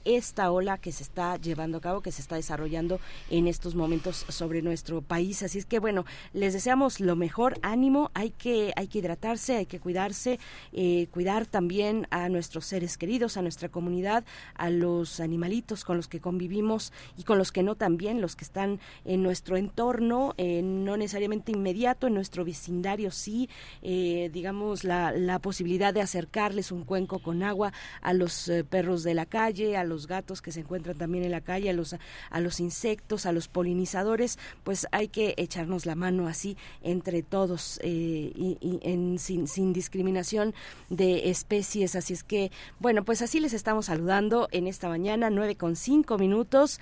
Estamos en la cabina de FM en Radio UNAM con Rodrigo Aguilar en la producción ejecutiva. Hoy nos acompaña Andrés Ramírez en la consola, controles técnicos, en la operación técnica y Antonio Quijano, nuestro jefe de noticias. Miguel Ángel Quemain, que tendrá en unos momentos más la valiosa e importante misión de compartir poesía necesaria para hoy lunes. ¿Cómo estás? Pues muy bien, muy bien, muy, muy, muy interesante la última conversación que tuvimos con Juan Manuel Aguilar Antonio alrededor del nombramiento de Alicia Bárcena como nueva titular de la Secretaría de Relaciones Exteriores.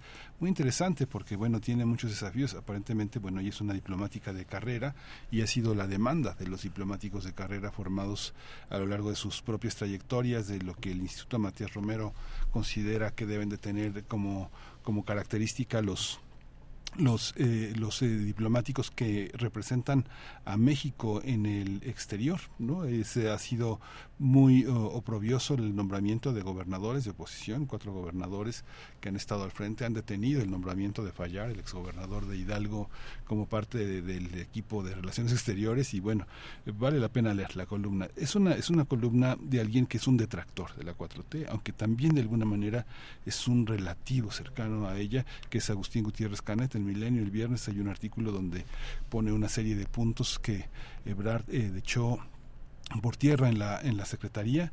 Uno de ellos es la Organización Mundial de Comercio que no la, no la tuvimos también de la Asociación Civil Internacional la Organización Panamericana de Salud y el Banco Interamericano de Desarrollo que considera que son cuatro deudas en la gestión de Ebrard que aunque fue muy temprano por las vacunas este quedan mucho que desear para la carrera diplomática de México. Pero muy muy interesante.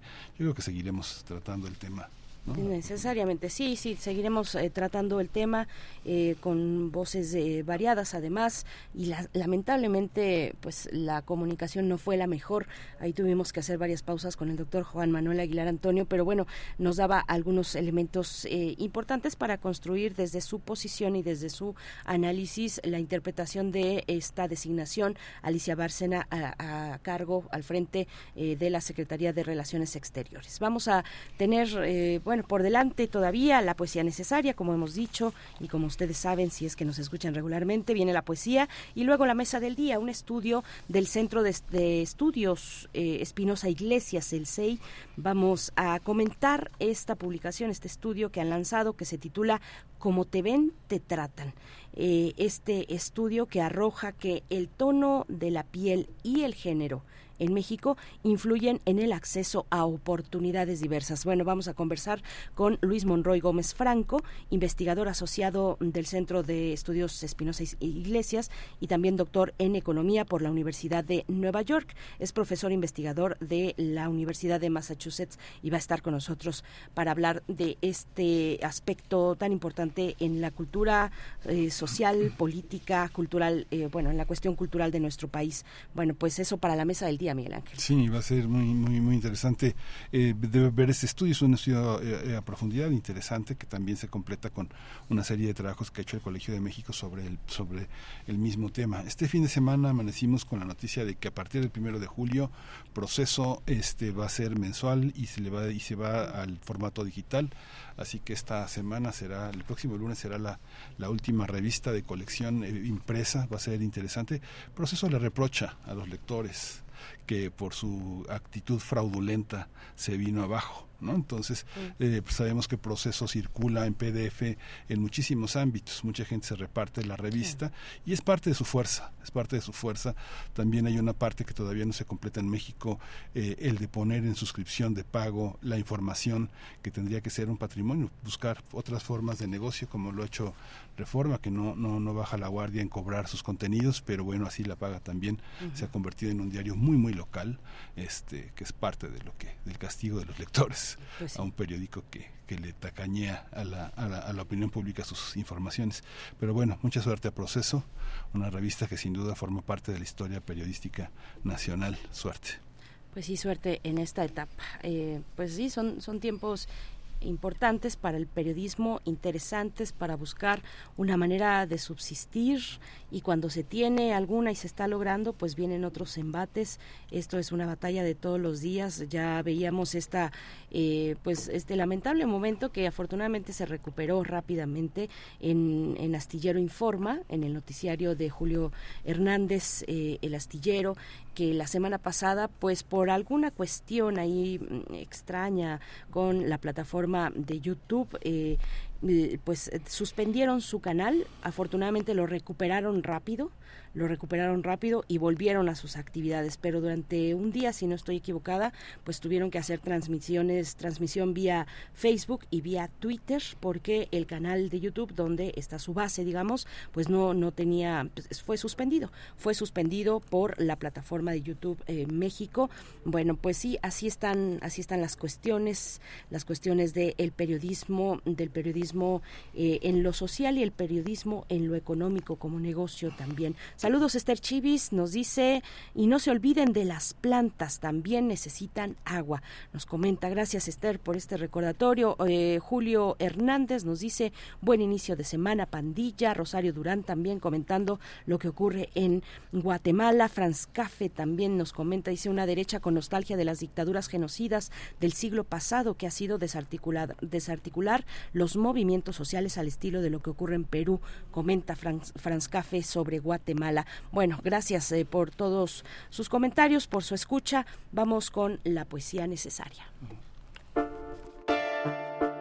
Es hora de poesía necesaria.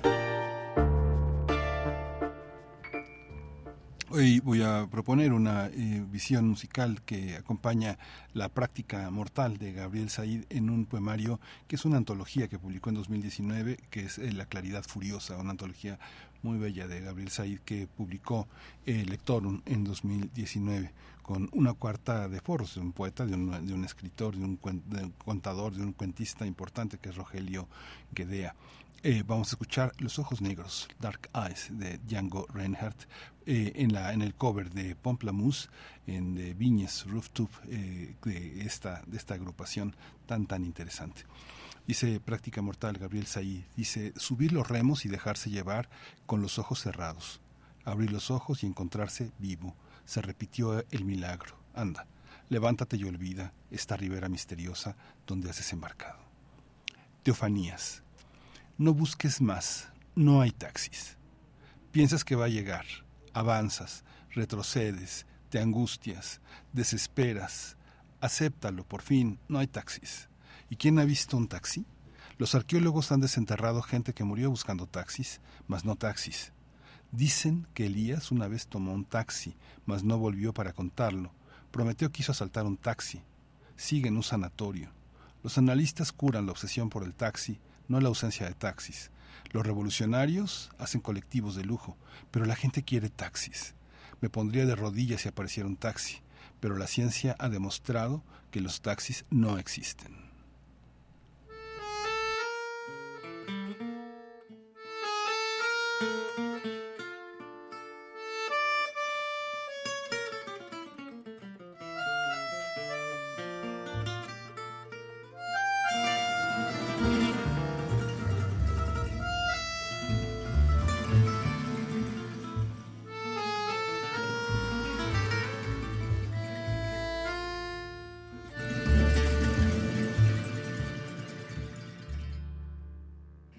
Grands yeux noirs, je me suis perdue. J'attends un regard, le cœur suspendu.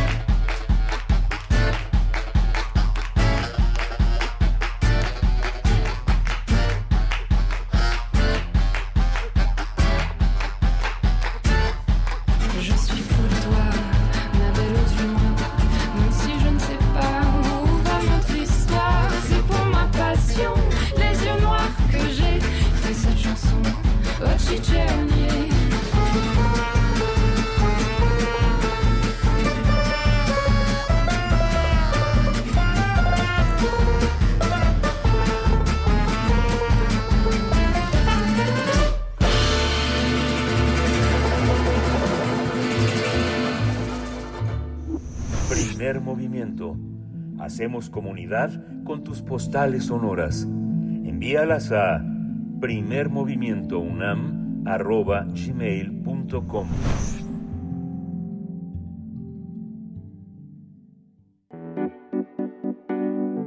La mesa del día. En México, ser mujer y tener el tono de piel oscuro afecta de manera negativa la movilidad social de ese sector de la población. Aunque el género y el tono de piel son características independientes de las habilidades y el potencial de las personas, en nuestro país la distribución de recursos económicos entre sus habitantes es altamente desigual. De acuerdo con el estudio titulado Gradientes desiguales, sexo, tono de piel y movilidad económica intergeneracional, publicado recientemente por el Centro de Estudios Espinosa Iglesias, el acceso a las oportunidades depende del tono de piel y, a su vez, del género de cada persona. Uno de los hallazgos eh, del estudio es que las mujeres de tez más oscura son las que en promedio experimentan la menor movilidad ascendente. Este documento señala que de cada 100 mujeres de tez más oscura que nacieron en los hogares con menores recursos económicos, 58 se quedaron en la misma situación económica al alcanzar la edad adulta. El estudio indica que el promedio de todas las mujeres es de 47 de cada 100, mientras que en el caso de mujeres de tez más clara es de 41 de cada 100 justamente este, este, este estudio además que considera que las mujeres de tez oscura experimentan menor movilidad ascendente que los hombres que tienen el mismo tono de piel pues bueno, vamos a tener un análisis sobre los hallazgos de este estudio que demuestra cómo en México ser mujer con un tono de piel más oscuro, sin importar habilidades y conocimientos, limita el campo laboral de las mujeres. Nos acompaña a través de la línea esta mañana el doctor Luis Monroy Gómez Franco. Él es investigador asociado del Centro de Estudios Espinosa Iglesias, es doctor en, Economía por la Universidad de Nueva York y profesor investigador en la Universidad de Massachusetts. Gracias, eh, doctor Luis Monroy, por estar esta mañana. Bienvenido y buenos días.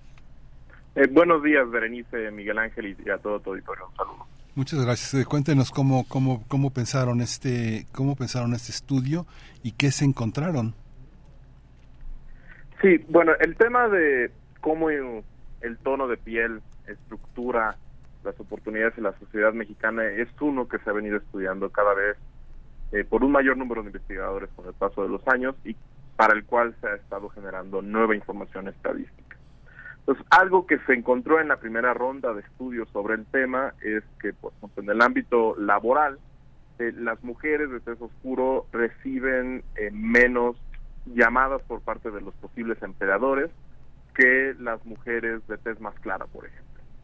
Y de igual forma hay otros estudios que identifican que este gradiente de tono de piel afecta primordialmente a las mujeres más que a los hombres. Entonces, eso nos motivó a nosotros, eh, a Roberto Vélez Grajales, a Gastón Galloneski y a tu servidor, a, bueno, tratar de ver cómo es que estos efectos, digamos, en una dimensión, en un momento del tiempo, se acumulan.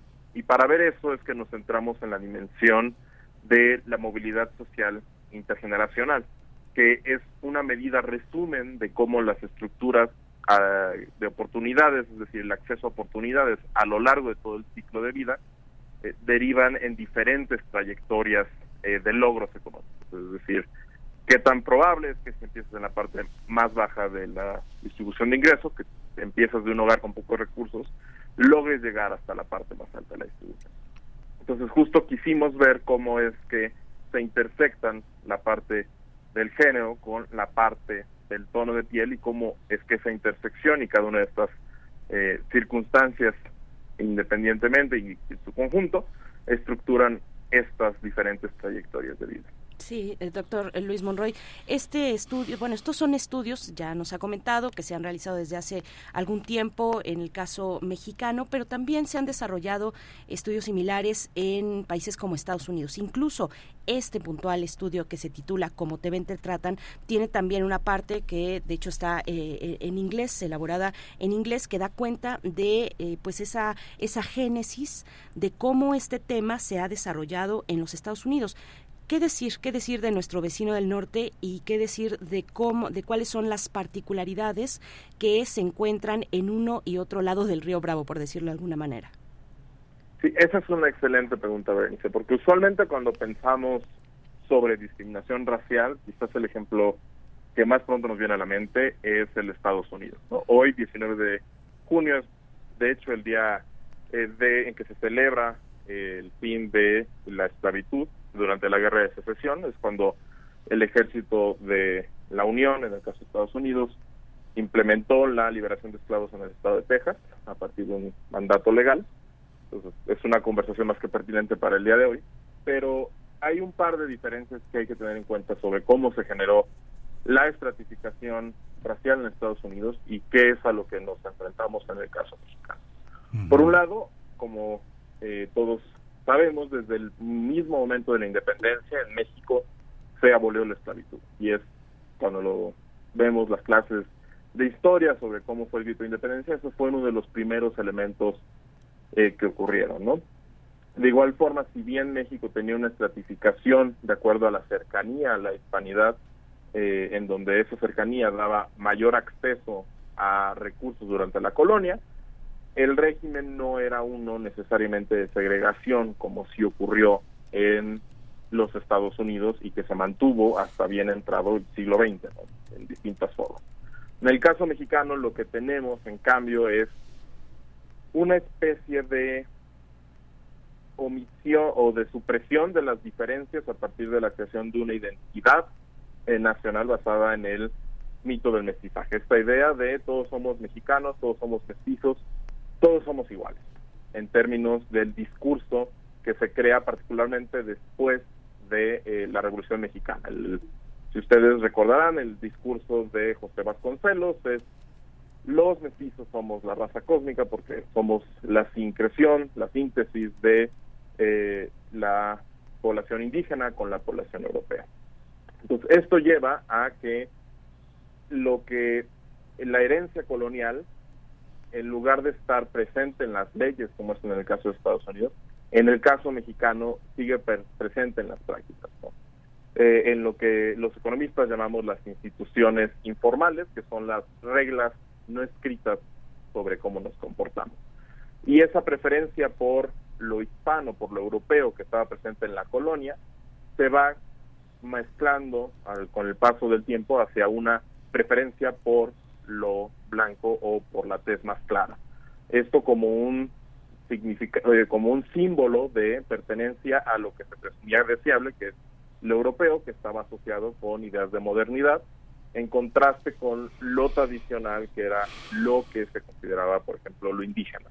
Entonces, si bien no tenemos leyes de segregación, como es el caso de Estados Unidos, que estas leyes siguen en pie hasta 1960, en el caso mexicano tenemos prácticas eh, en el medio familiar y en el medio de cómo nos relacionamos socialmente, en donde se da una preferencia por los tonos de piel más claros, que se puede rastrear a los orígenes coloniales. Eh, eh, ahí me llama la atención. ¿Cuál, cuál, cuál es la intención de este estudio? Eh, ¿Por, por qué lo hicieron? ¿Qué, ¿Qué, intentan demostrar con él? ¿Para qué sirve? Pienso, les, les pregunto esto porque el tema de discriminación en el Colegio de México ha sido un tema muy añejo. Tienen una red muy importante.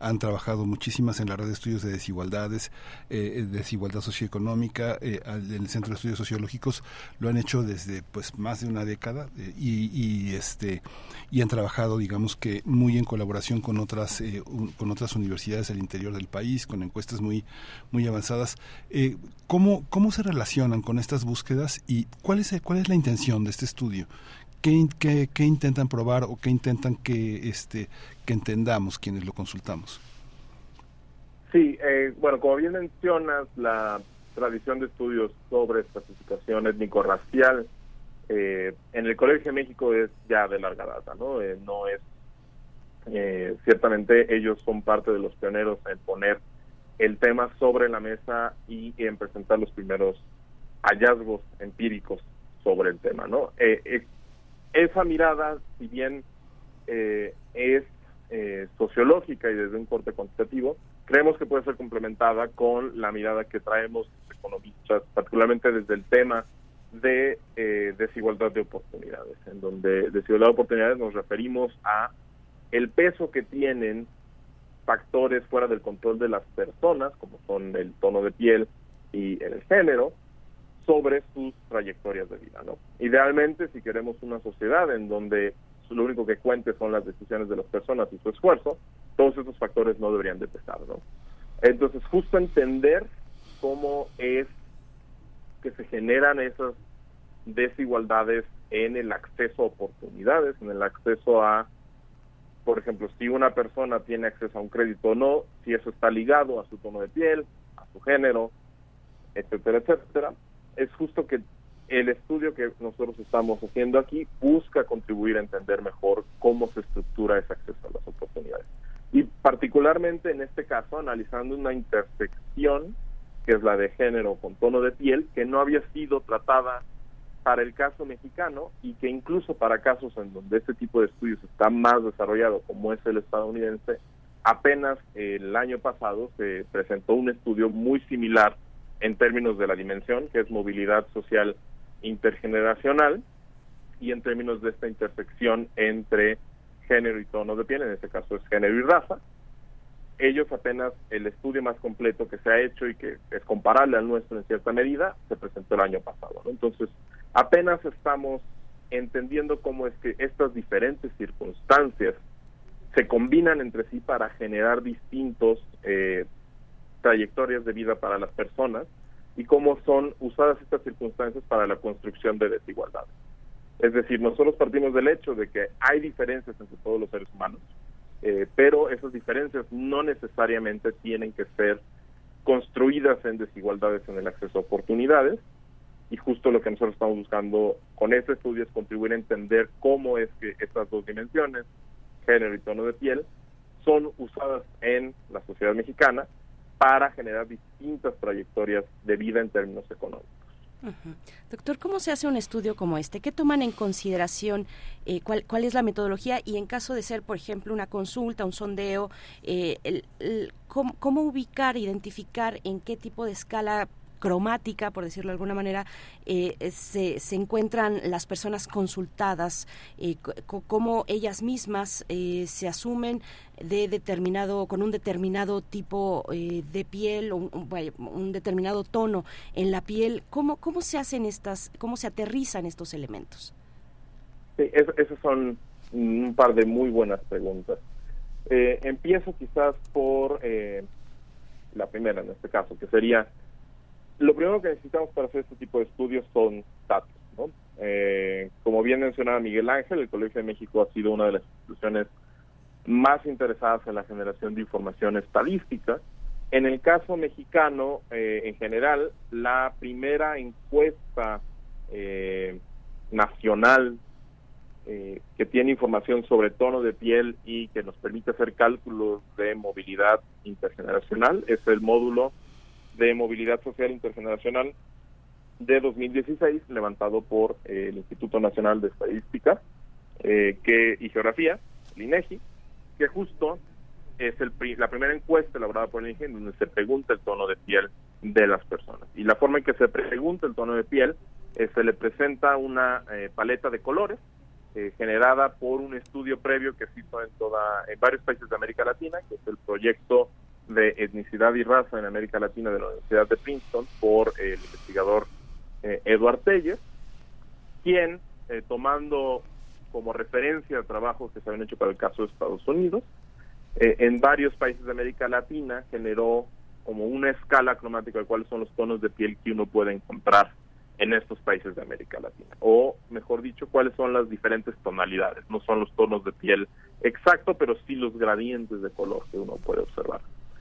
Con esa escala, a las personas se le pregunta, bueno, te estoy enseñando esta escala de colores, ¿cuál crees que es el color de tu cara y de tu de la parte interna del antebrazo?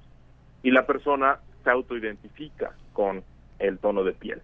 Entonces se trata de mediciones de autoidentificación. Para este estudio que estamos platicando el día de hoy, nosotros usamos información del módulo de movilidad social intergeneracional y de otra encuesta que se hizo al año siguiente del módulo, que es la encuesta de movilidad social del Centro de Estudios Espinosa Iglesias, que se hizo en 2017, que tiene la ventaja de preguntar con la misma escala de colores, con la misma tipo de preguntas, eh, el tono de piel y las mediciones que usamos para la movilidad social intergeneracional.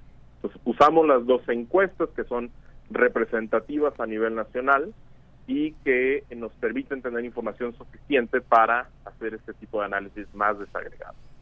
Sí, hay una hay un trabajo muy interesante que es la encuesta la encuesta que hicieron la encuesta Proder de 2019 que usaron colorímetros digitales que se aplicaron en el dorso de la mano y la muñeca para eliminar los sesgos de estudios previos en la percepción y autopercepción del tono de piel. Muchas personas en un análisis más detallado sugerían que bueno habían un sesgo hacia tonos de piel más claros cuando se le preguntaban a algunos entrevistados. Y esos análisis sugerían que ese blanqueamiento aumentaba cuando las personas entrevistadas tienen mayor escolaridad y nivel socioeconómico, ¿no? Lo cual podría llevar a sobreestimar que los efectos del tono de piel en los resultados socioeconómicos pues tienen sesgos significativos, ¿no? ¿Cómo lo ves? Sí, este, sí, justo a partir de la encuesta Proder que tiene una ventaja de esa encuesta, eh, que es, digamos, la, la, primera y la segunda generación de encuestas sobre tono de piel para México, es que tiene información no solo de las escalas de colores, escalas de tonos, sino que, como bien mencionas, tiene la información, eh, llamémosle, entre comillas, objetiva del tono de piel, eh, que nos permite comparar la respuesta de la persona con lo que nos da la información ¿no? Y lo que identifica es que las personas sí tienden a identificarse un poco más claras de lo que el, eh, el colorímetro nos indicaría que son. Sin embargo, y esto es un hallazgo de un documento que apenas acaban de publicar justo en el Colegio de México a partir de esta encuesta, eh, las diferencias, digamos, en tonalidades que las personas declaran en las encuestas eh, de autoidentificación son eh, similares a las diferencias que te muestra el colorímetro. Lo que implica eso es que, digamos, este sesgo que podría haber porque las personas se declaran de tono más claro, eh, no es del, del que el colorímetro nos diría que son.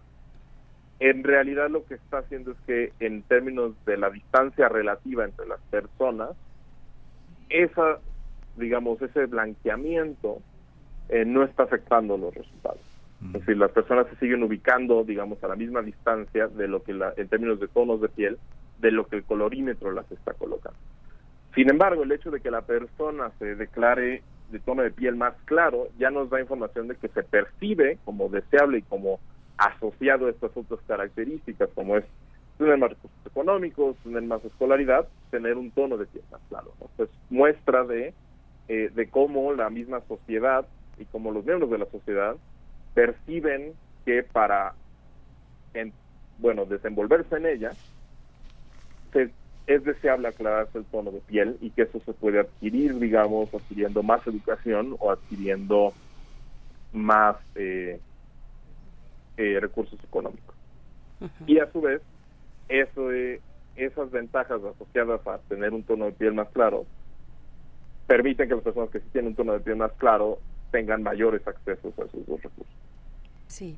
Eh, recuerdo eh, también este pues este, esta, este reciente pues proyecto porque era un proyecto el de pigmentocracia, que, que, además colocó esa noción en el debate, en el debate público, ¿no? La, la cuestión, digamos, relacionada con el acceso a ciertas posiciones, eh, cuando hablamos de, ¿no? De, de, digamos, de posiciones de poder, incluso político, pigmentocracia, creo que eso es a lo que, eh, entre otras lecturas, a lo que nos puede remitir un término como ese, la relación o asociación entre el tono del piel y, y tono de piel y el poder que se pueda tener, eh, pero bueno, es muy amplio, ¿no? Pero en ese, en ese en ese estudio, en ese proyecto, eh, se decía que el 20% de la población más pobre de México eh, la piel oscura es más frecuente, mientras que en el 20% de la población, con más riqueza predomina la piel clara. ¿Qué, esto por parte del, proyecto de pigmentocracia. ¿Qué arroja? ¿Qué arroja el estudio que, realizaron ustedes, doctor? ¿Qué es lo que nos puede decir con respecto a las cuestiones, el sesgo, la cuestión de género, la cuestión también de edad, que es un elemento que aparece ahí eh, en, en, este estudio? ¿Qué, ¿Qué nos puede comentar? Sí, este, bueno, nosotros encontramos algo muy similar a lo que encontró Eduardo Telles en este proyecto de pigmentocracia, en el sentido de, si tú observas al 20% de mayores recursos económicos en México, vas a encontrar que es menos probable que encuentres a alguien de tonos de piel más oscuros que encontrar a alguien de tonos de piel más claros. En términos relativos, eh, para empezar, los dos grupos representan más o menos 10% de la población mexicana. Si no hubiera ningún sesgo en cómo se distribuyen de acuerdo a sus recursos económicos, deberíamos de esperar 10% en cada uno de los estratos eh, de recursos económicos. Y lo que encontramos es que no es así, o sea, es más probable encontrar, es decir, las personas tez más claras están por encima de ese 10% en la parte más alta y por debajo de ese 10% en la parte más baja de la distribución. Y en el caso de las personas de tez más oscura es al revés. Es mucho menos probable encontrarlas en la parte de arriba y es eh, mucho más probable encontrarlas en la parte de abajo. Y eso, cuando me agregamos el gradiente de tono de, pie, de género, lo que nos muestra es que las mujeres de tez oscura, por ejemplo, si están arriba, es más probable que caigan eh, de esa posición inicial, digamos, en la parte superior, que las mujeres de tez más clara. Y al revés, si, empiezan abajo, es menos probable que las personas de tez, que las mujeres de tez más oscura suban escalones a lo largo de su trayectoria de vida que eh, las mujeres de tez más clara. Entonces, nosotros no solo encontramos lo mismo que eh, encuentra eh, este proyecto, sino que agregamos justo, bueno, ¿y qué pasa después? O sea, no solo dónde los encontramos, sino de dónde vienen y a dónde van. Y lo que encontramos son estas diferencias de movilidad que son, de eh, que son profundamente marcadas cuando comparamos a las mujeres de tez más clara con eh, los, los pares hombres, es decir, los hombres de tez más oscura. Los, los hombres de tez más clara y las mujeres de tez más clara tienen más o menos la probabilidad, pero cuando comparamos a las mujeres de tez oscura con los hombres de tez oscura, vemos una marcada diferencia en detrimento de las mujeres. Respecto al tema de edad, como tal, nosotros no hacemos el análisis desagregado por cohortes de edad, justo porque eh, cuando hace- hacemos análisis de movilidad social, esperamos que personas más grandes pues tengan mayores recursos, ¿no? O sea, la muestra que nosotros usamos es de 25 a 64 años. Entonces esperamos eh, justo que personas que sean mayores a 50 años pues tengan más recursos que alguien que acaba de terminar la carrera, digamos. Entonces, nosotros controlamos o estadísticamente ajustamos nuestros resultados para eh, eliminar esas diferencias debido a la trayectoria de vida, pero no hacemos como un análisis específico para desagregar eh, cuál es el efecto a lo largo de cada una de estas fases, ¿no? que sería algo interesante hacer en un futuro. En muchos estudios se pre- le preguntan a la gente cuál es su percepción sobre su origen, este, sobre su origen étnico. Mucha gente, la mayoría pro- este, propone que es mestiza.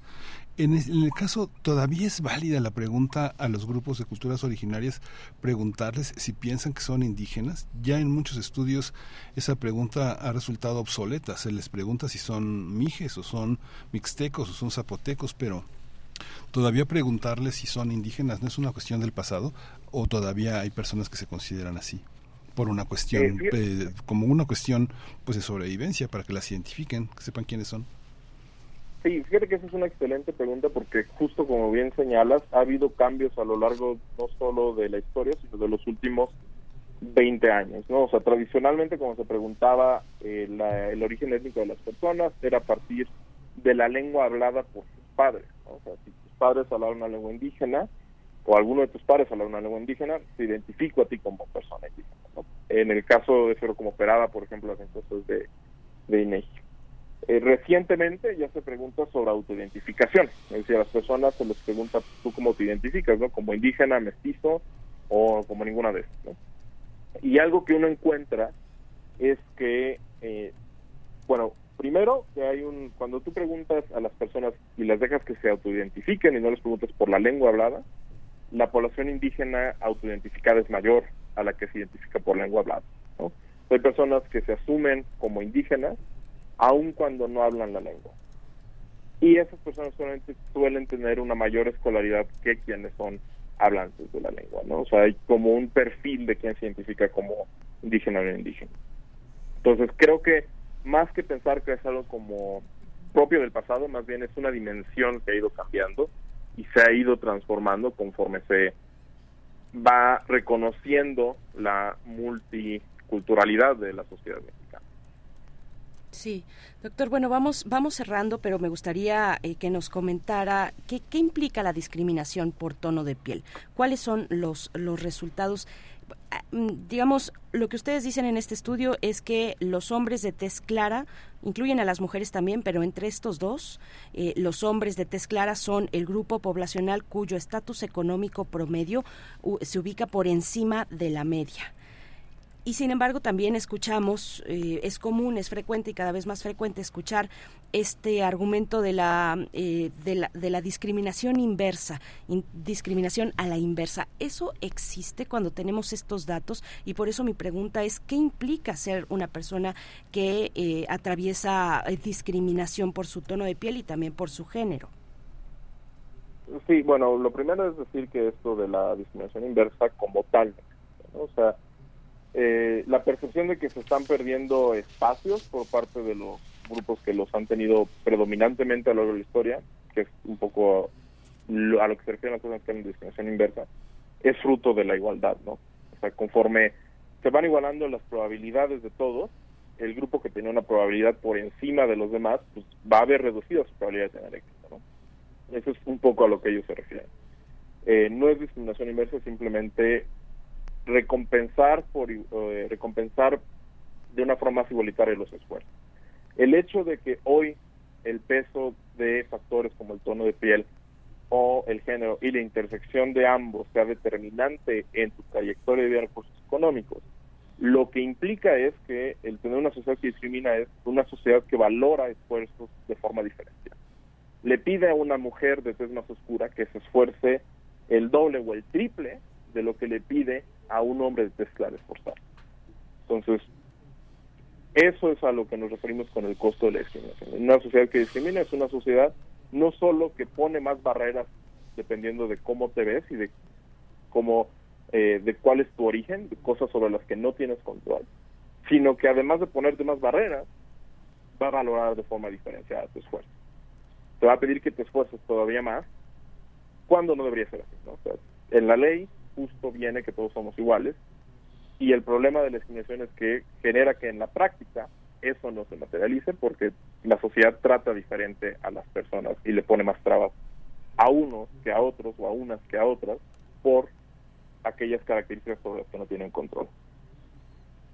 Sí, esa cuestión, digo, esa cuestión que también el feminismo se ha, abordado, ¿no? Como el, si hay Día de la Mujer, el Día del Hombre, ¿no? Y todas estas falsificaciones que, que protegen el sistema patriarcal tratando de negar las eh, determinaciones políticas de la lucha de las mujeres, que es algo que se va, se va aterrizando en distintas maneras en otros ámbitos, en los ámbitos económicos, laborales y sociales, que son este auténticas falsificaciones que no, que, que en realidad, en vez de compensar, en realidad trazan marcos de desigualdad y de protección un sistema patriarcal muy muy muy muy autoritario, muy violento, ¿no?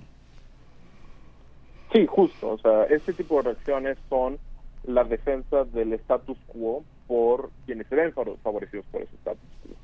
Es decir, si yo sé que mi esfuerzo va a valer más simplemente por cómo me veo y, cómo eh, y mi género, pues voy a hacer lo posible, pues como piensan estas personas, por mantener esa ventaja y pues voy a acusar de que me están quitando oportunidades para eh, dárselas a alguien más, cuando en realidad yo tengo como o sea la sociedad valora me valora más simplemente por factores que, que no deberían ser por factores totalmente fuera de mi control y en una sociedad en lo que queremos es que las personas tengan el control sobre su desarrollo es decir que las personas puedan decidir qué quieren ser y qué quieren hacer es una sociedad en donde no podemos permitir eso ¿no? en donde no podemos permitir que factores como el tono de piel o el género generen, eh, sean valorados o generen que se, se valore diferente. Podrían ser factores irrelevantes. Bien, pues está ahí para la consulta pública como te ven, te tratan este estudio del Centro de Estudios Espinosa Iglesias. Muchas gracias, eh, doctor Luis Monroy Gómez Franco, investigador del CEI, doctor en Economía por la Universidad de Nueva York, profesor investigador de la Universidad de Massachusetts. Gracias por esta conversación y bueno, estaremos atentos a los efectos de una consulta como esta, de un, de un estudio como este. Muchas gracias. Muchas gracias, Berenice y Miguel Ángel. Un saludo a todo tu auditorio. Muchísimas gracias. Hasta pronto. Pues vamos a estar en la curaduría. Vamos a ir con música todavía, nos, ya no tenemos tiempo. Vamos a, vamos a ir directo con Clementina Kiwa. Vamos para allá. Primer movimiento. Hacemos comunidad con tus postales sonoras. Envíalas a primermovimientounam.gmail.com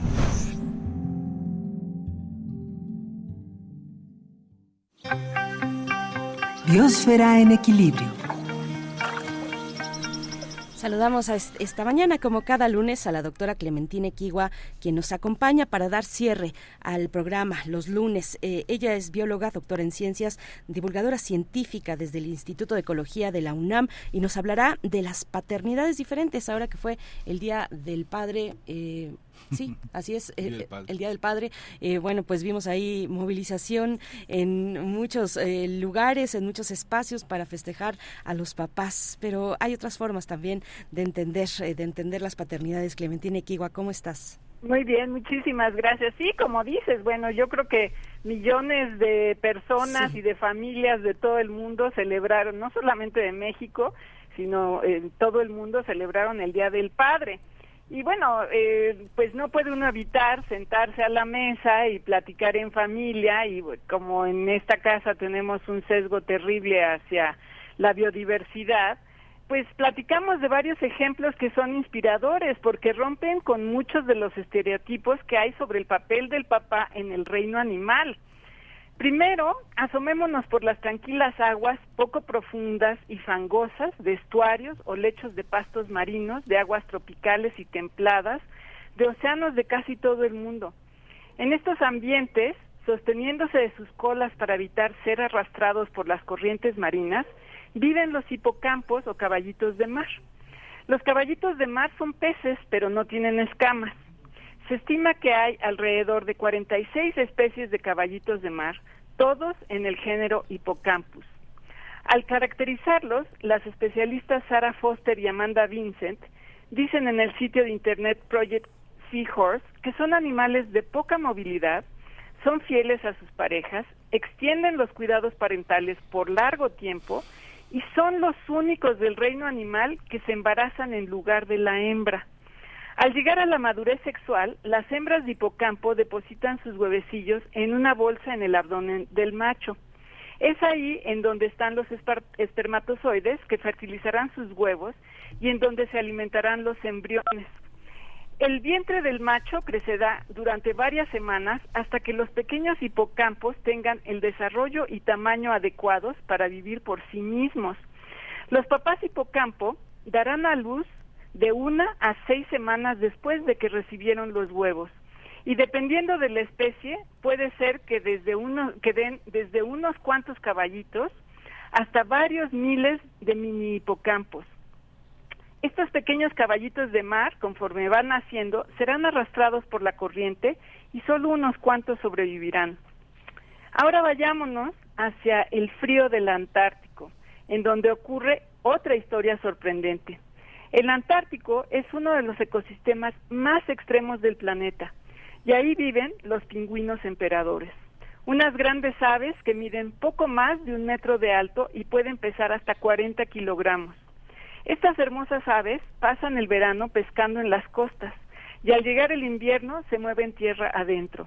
Es precisamente en esa época, con el peor frío de la temporada, que las parejas de pingüinos emperadores se aparean y la hembra deposita un solo huevo.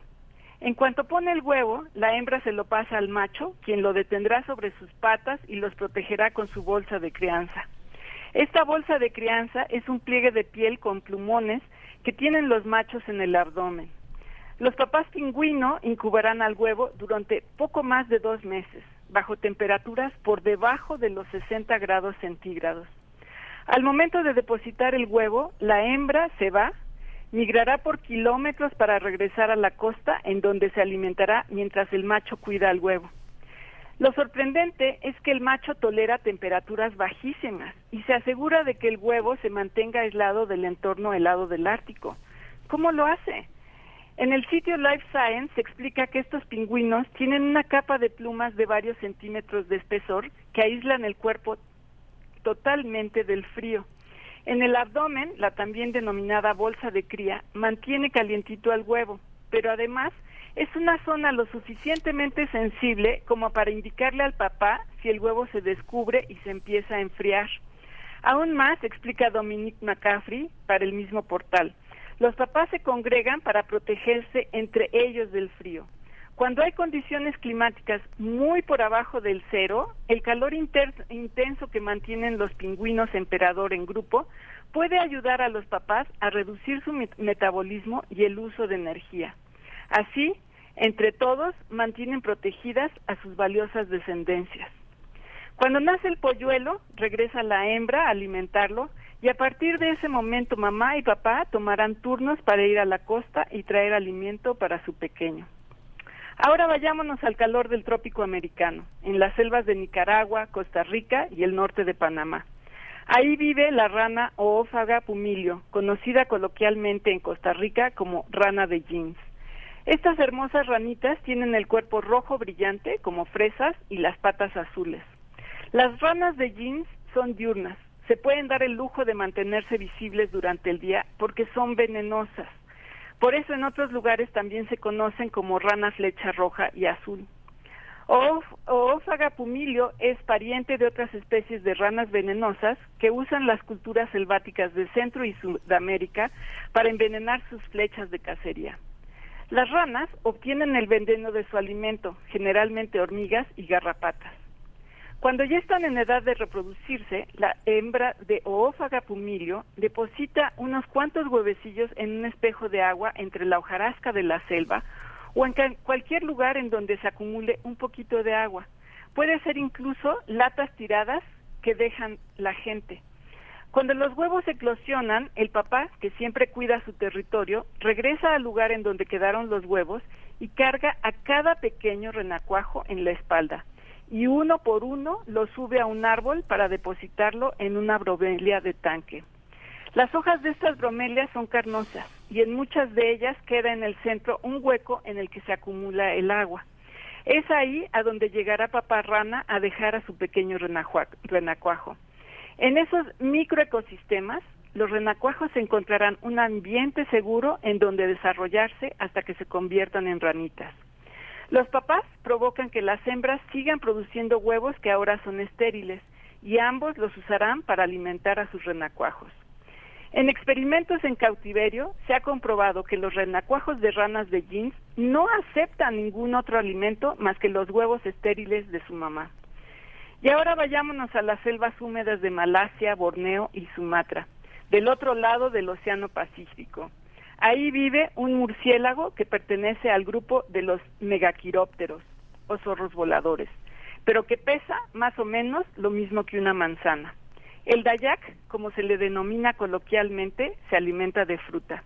Como muchos murciélagos frugívoros, los dayak son esenciales para la dispersión de semillas en el bosque y ayudan a su regeneración. En 1992, el biólogo Charles Francis capturó 10 machos de murciélagos dayak en Malasia. Observó que eran machos adultos con testículos escrotados, es decir, maduros sexualmente. Pero para su sorpresa, cada uno de estos murciélagos tenía glándulas mamarias funcionales, es decir, producían un poco de leche. En 1994, Francis y varios colegas más publicaron un artículo en la revista Nature en el que analizan su descubrimiento y mencionan que se han reportado casos de machos que producen leches, específicamente en animales domésticos que tienen problemas genéticos y en hombres que han estado sujetos a tratamientos hormonales o que tienen problemas patológicos. Pero en el caso del murciélago Dayak, los estudios histológicos no revelaron ningún problema fisiológico. Francis y su equipo consideran que evolutivamente sería posible que los machos produjeran leche para alimentar a sus crías, siempre y cuando las parejas fueran monógamas, es decir, que los machos estuvieran completamente seguros de que estarían alimentando a sus propios hijos. Solo así los machos podrían compartir con las hembras la lactancia de las crías. Desafortunadamente, todavía no hay estudios que confirmen esta hipótesis, por lo que este episodio queda aún en suspenso. Y bueno, lo que quiero eh, decir con todas estas eh, deliberaciones es que estas historias quizás nos pueden inspirar para promover los cambios que necesitamos para un futuro más equitativo y amigable con la naturaleza. Pues que así sea, doctora Clementina, como siempre, muchas gracias. Pues ahí están estas paternidades en la naturaleza, que las hay y muy interesantes, como nos comentas. Muchísimas gracias, te enviamos un abrazo, un abrazo fuerte para este lunes. Abrazos para todos. Abrazos pues ahí está. También saludos a, los papás que festejaron el día de ayer, aquellos papás pues que se niegan a ser irrelevantes en la crianza, sino que todo lo contrario, toman un papel activo, consciente, constante, amoroso de cuidado de sus hijos, sus hijas, sus hijas, pues felicidades a todos ustedes. Nosotros vamos a cerrar con música de la curaduría de Bruno Bartra. ¿Quieres presentarla, Miguel Ángel? No. A ver, ¿cómo? es que no, no, sé cómo traducir, si es te llevo o te traigo. te llevo viento, con el tiempo. A donde el viento nos lleve. A donde el viento no, no, sí. no pero es la 4. Entonces ah. es, es eh, Je te mene au vent es lo que vamos a escuchar. Te y transporto creo que es, con el viento. Te transporto con el, con el viento. Me gusta esa traducción de Luis Attack. Con esto nos despedimos. Son las 9 con 56 minutos. Pues ya se nos, se nos fue la emisión, Miguel Ángel. Se nos fue la emisión. Nada más eh, decir que murió Esteban Volkov un hombre que impulsó la declaración contra la serie Trotsky de Netflix y que defendió todo el tiempo el Centro de Estudios, Investigaciones y Publicaciones, León Trotsky. Es un hombre fundamental, un hombre lleno de humor, es el padre de cuatro, cuatro, cuatro mujeres muy interesantes. Entre ellas la gran poeta Verónica Volkov, que es eh, una, una de las, eh, una de las eh, doctoras, miembro de nuestra universidad, que, que ha contribuido también al, al estudio de los grandes clásicos que vienen de ahí y van para allá. Gracias. Pues sí, con esto nos vamos. Miguel Ángel ya está escuchándose a Luis Attack con uh, Je te mene au vent, au vent, es lo que ya estamos escuchando. Pues con esto nos despedimos. Miguel Ángel, eh, hasta mañana. Esto fue Primer Movimiento. El mundo desde la universidad. Que tu te rappelles notre amour est éternel et pas artificiel. Je voudrais que tu te ramènes devant, que tu sois là de temps en temps. Et je voudrais que tu te rappelles, notre amour est éternel et pas artificiel. Je voudrais que tu m'appelles plus souvent, que tu prennes parfois le vent. Et je voudrais que tu te rappelles, notre amour est éternel et pas artificiel. Je voudrais que tu sois celle que j'entends. Allez viens, je t'emmène au-dessus des gens. Et je voudrais que tu te rappelles, notre amour est éternel, artificiel.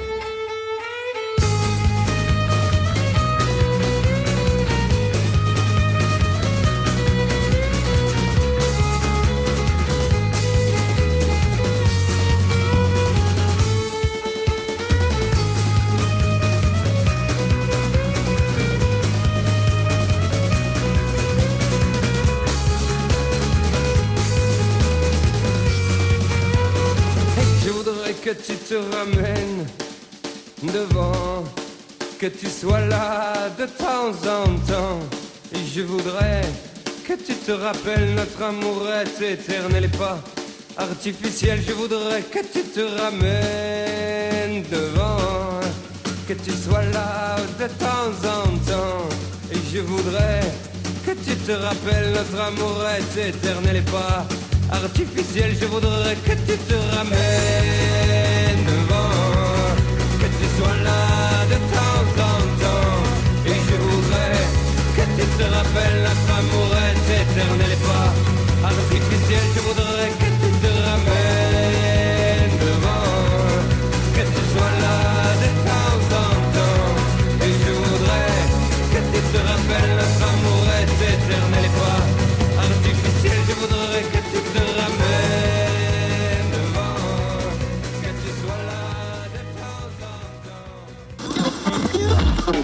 Radio UNAM presentó Primer Movimiento. El mundo desde la universidad. Con Berenice Camacho y Miguel Ángel Gemain en la conducción. Rodrigo Aguilar y Violeta Berber, producción. Antonio Quijano y Patricia Zavala, noticias. Miriam Trejo, coordinación de invitados. Tamara Quirós, redes sociales. Arturo González, operación técnica. Locución, Tessa Uribe y Juan Staca.